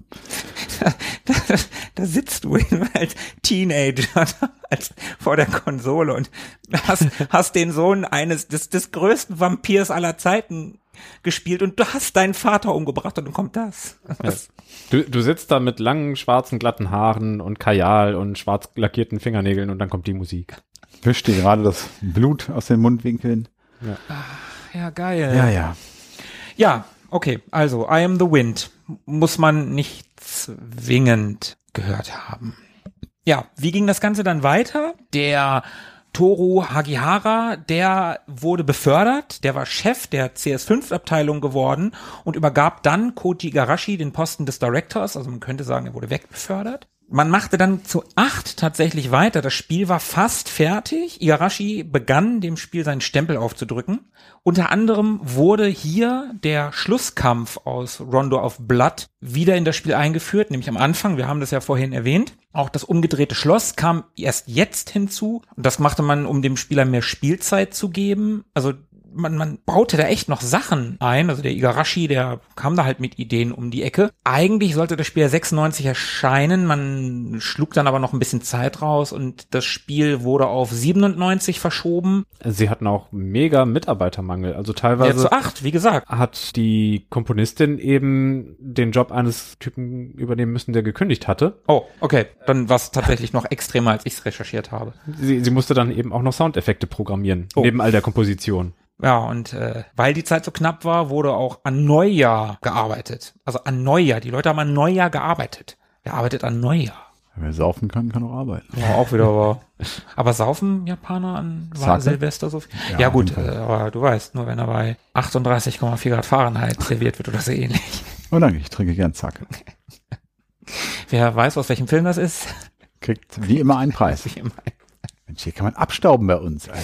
Ah, ja, äh, aber die knappe Zeit, es flogen Sachen aus dem Spiel raus. Eine Sache, die zum Glück nicht rausflog, beziehungsweise tatsächlich erst kurz vor Schluss implementiert wurde, war eine spielbare Cutscene, mhm. in der man Alucards Mutter begegnen konnte. Man kämpfte dagegen einen Succubus. Ach, der Albtraum, ne? Ja, genau. Mhm da begegnet man oder ist man da tatsächlich in der Szene, in der Alucards Mutter stirbt. Die verhält sich aber nicht so, wie sie sich eigentlich verhält. Sie sagt Alucard, dass er alle Menschen umbringen soll und das ist sie nicht gewesen und das dadurch sieht er dann, dass es nicht seine Mutter sein kann und äh, dann musst du den Zuckobus töten. Das wurde noch reingemacht, aber was nicht mehr passiert ist, ist das Menü. Philippe, du hast vorhin das blaue Menü, was mhm. dich so an Final Fantasy erinnert hat. Das liegt daran, dass das gar nicht fertig geworden ist. Die haben nämlich nicht mehr geschafft, das Menü aufzuhübschen, aufzuhübschen, einem ein, ein Makeover zu machen quasi.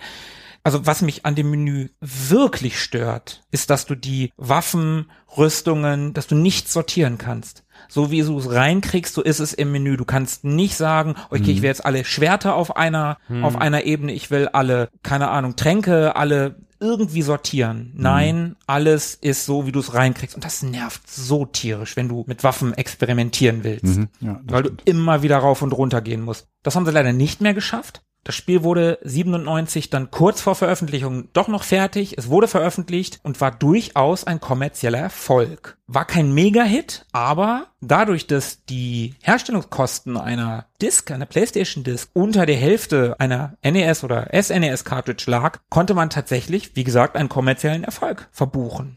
Und wer das genauer wissen möchte, Recherchen meinerseits 6 Dollar zu 18 Dollar. Mhm.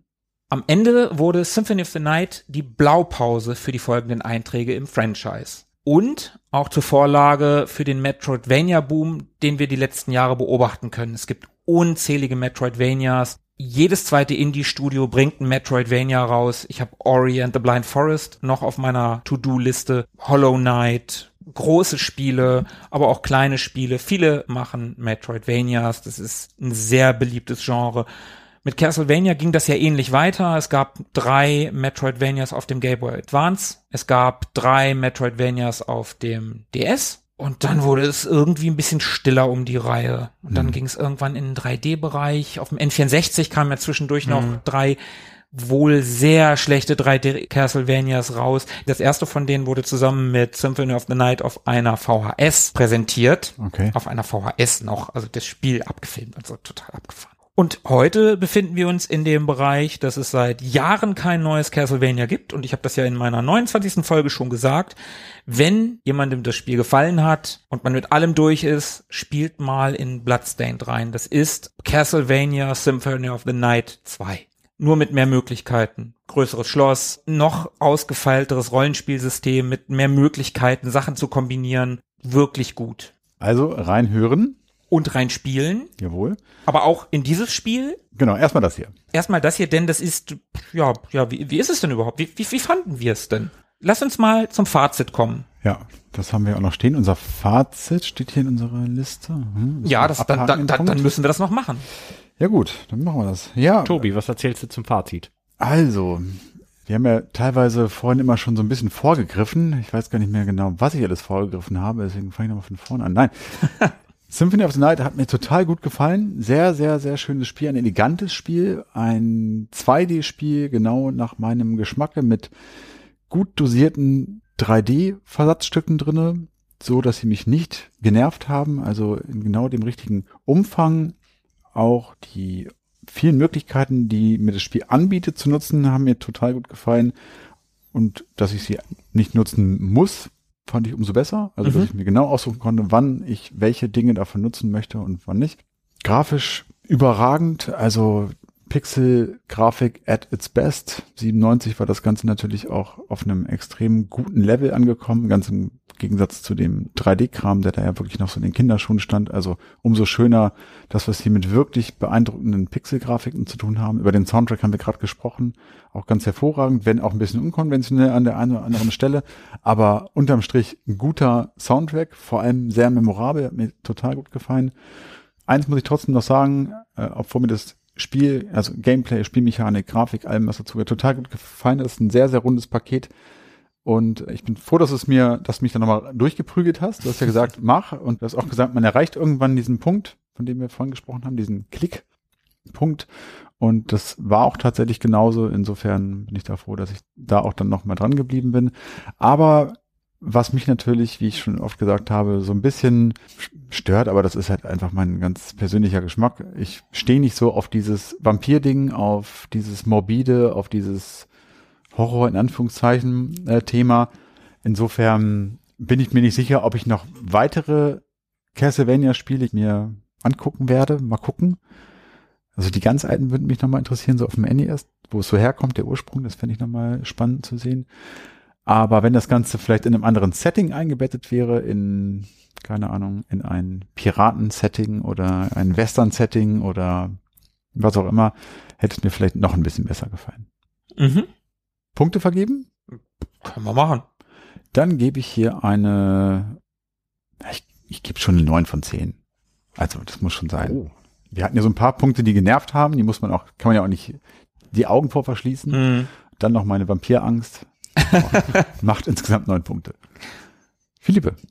Mein Fazit dazu. Von den vier Ehrenrunden, die wir gedreht haben, war das diejenige, die mir am meisten gefallen hat. Da fand ich es schön, wie reichhaltig alles war. Ähm, also der Soundtrack, reichhaltig. Von allen Genres gibt's alles Mögliche und jedes Genre wird auch in der totalen Tiefe bedient.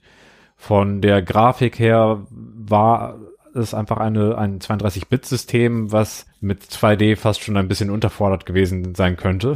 also da konnte man dieser Maschine alles entgegenschmeißen und sie hat einfach gemacht und es lief alles flüssig. Von der Steuerung her hatte man reichhaltige Möglichkeiten, so viele, dass man die Hälfte weglassen kann und es ist immer noch ein komplexes Spiel und es läuft alles blitzsauber. Von daher gibt es eigentlich wenig zu mäkeln. Es ist vielleicht ein bisschen sehr ein großer Brocken, an dem man dranbleiben muss und manchmal, wenn es zeitlich ein bisschen eng wird, dann kann es sein, dass die Motivation etwas fehlt. Aber abgesehen davon war es mir einfach das, das liebste Spiel von den Vieren, die wir in einer Ehrenrunde erkundet haben.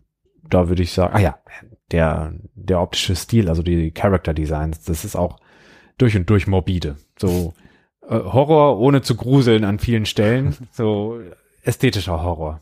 Ja. Alles in allem dadurch, dass ich ein bisschen von, von dem Umfang und äh, manchmal von ein paar nervigen Gegnern abgeschreckt war, würde ich sagen acht von zehn. Aber das ist dann auch eher eine Geschmackssache und so auf der technischen Seite gibt's einfach nichts, was ich diesem Spiel absprechen würde. Da wäre es eher eine 10 von 10, aber ne, den Lebensumständen entsprechend 8 von 10. Ich bin jetzt gespannt auf das finale Feuerwerk an Emotionen und äh, Euphorie des Markus abfeiern. Das wird. Wegelverdikt. ja. Ich werde versuchen, mich zu zähmen.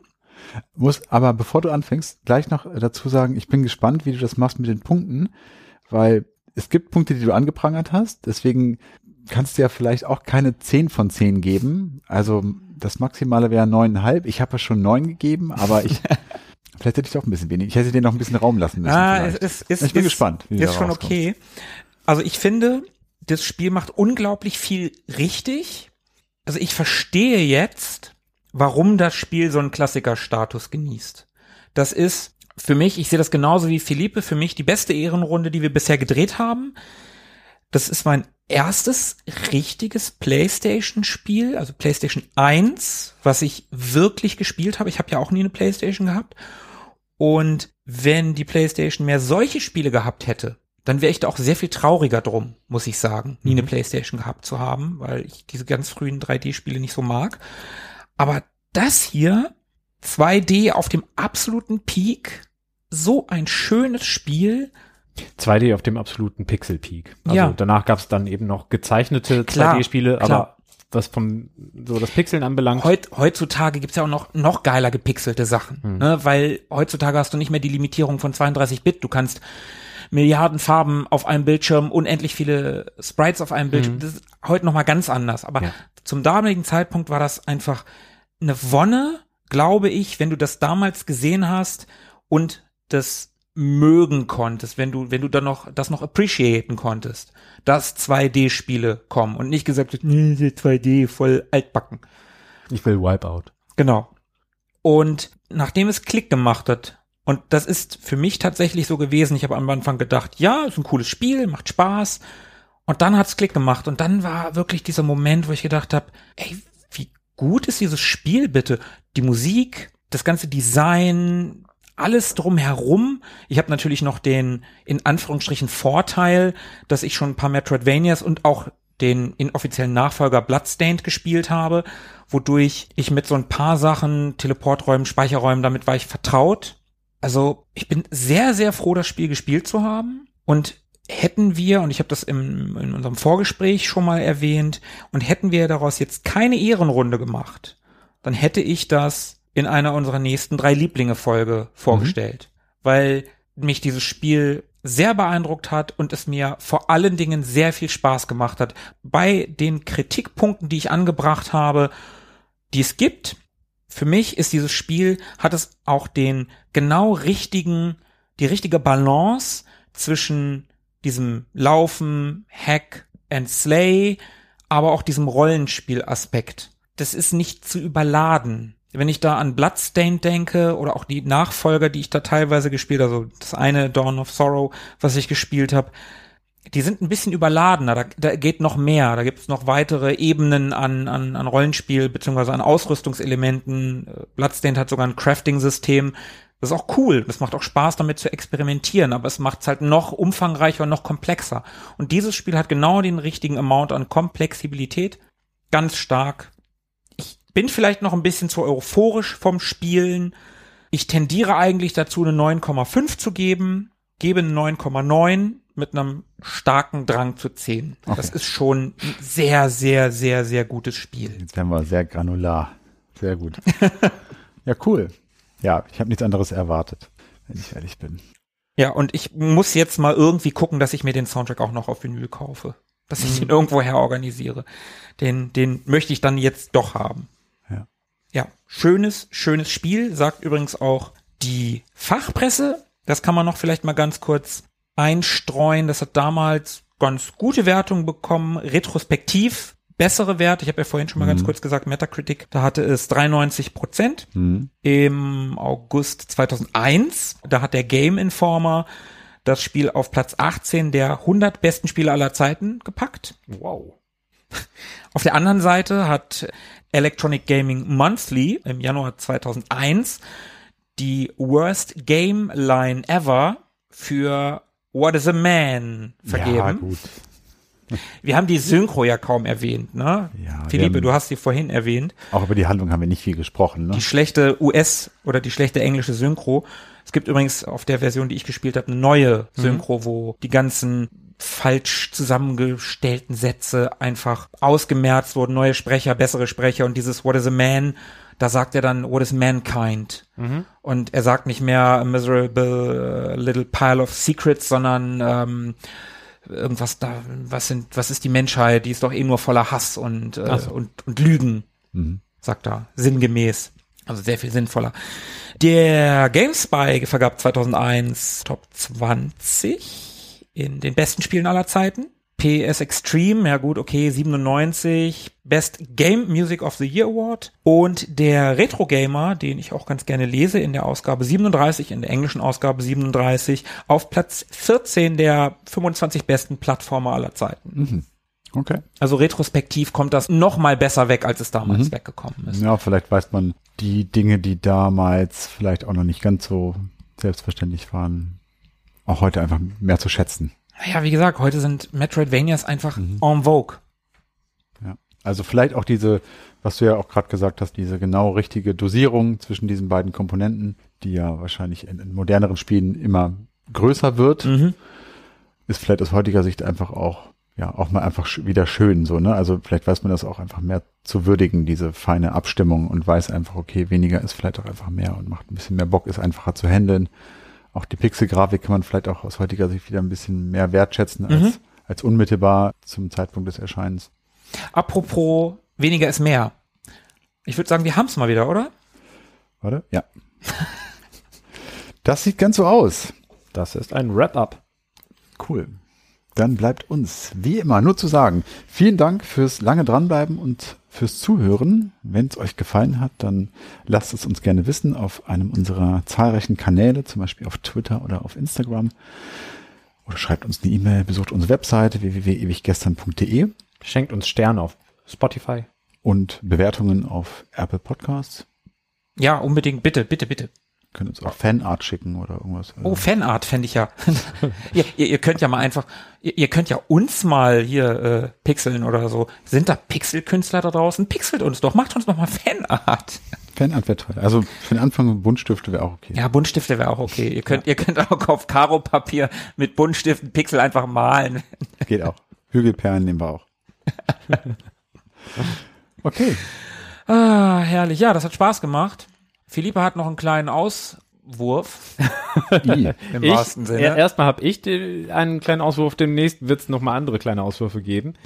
Äh, ich sag vorerst, für ein paar Ausgaben macht's gut, auf Wiedersehen. Ich werde hoffentlich würdig vertreten. Ich gehe in Elternzeit. Und äh, dann melde ich mich zurück und eine neue Gamerin wird dann diese Welt beglücken. Wir melden uns dann. Wir bitten darum, bleib uns gewogen und wenn du zwischendurch doch mal Zeit hast, du bist natürlich immer willkommen. Du bist schließlich ein Retroboy. Und wenn du gleich sagst, bleibt im Drücker, das werden wir kopieren und einfach dann an die weiteren Ausgaben Das in merkt- den nächsten Episoden Das dranhängen. merkt keiner. Ich bin ja eher, auch eher still. Und Also- dann hat man mich mal gehört, dann bin ich Wenn- immer da ge- Wenn gewesen. wir dann zu zweit die Abmoderation machen, können wir Philippe nochmal mit einbauen. Auf dem Buzzerboard. Irgendwie müssen die Leute ja im Drücker bleiben, anders geht's ja nicht. Ja, irgendwie müssen die das. Also Philippe, In dem Sinne. Bleibt am Drücker. bis, dann. Ciao. Ciao.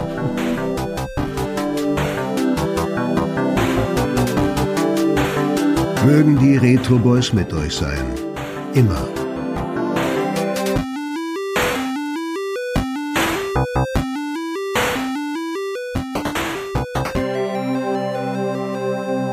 Time, monster! You don't belong in this world! It was not by my hand that I'm once again given flesh. I was called here by humans who wish to pay me tribute. Tribute? You steal men's souls and make them your slaves! Perhaps the same could be said of all religions. Your words are as empty as your soul. Mankind ill needs a savior such as you. What is a man? A miserable little pile of secrets. But enough talk. How about you?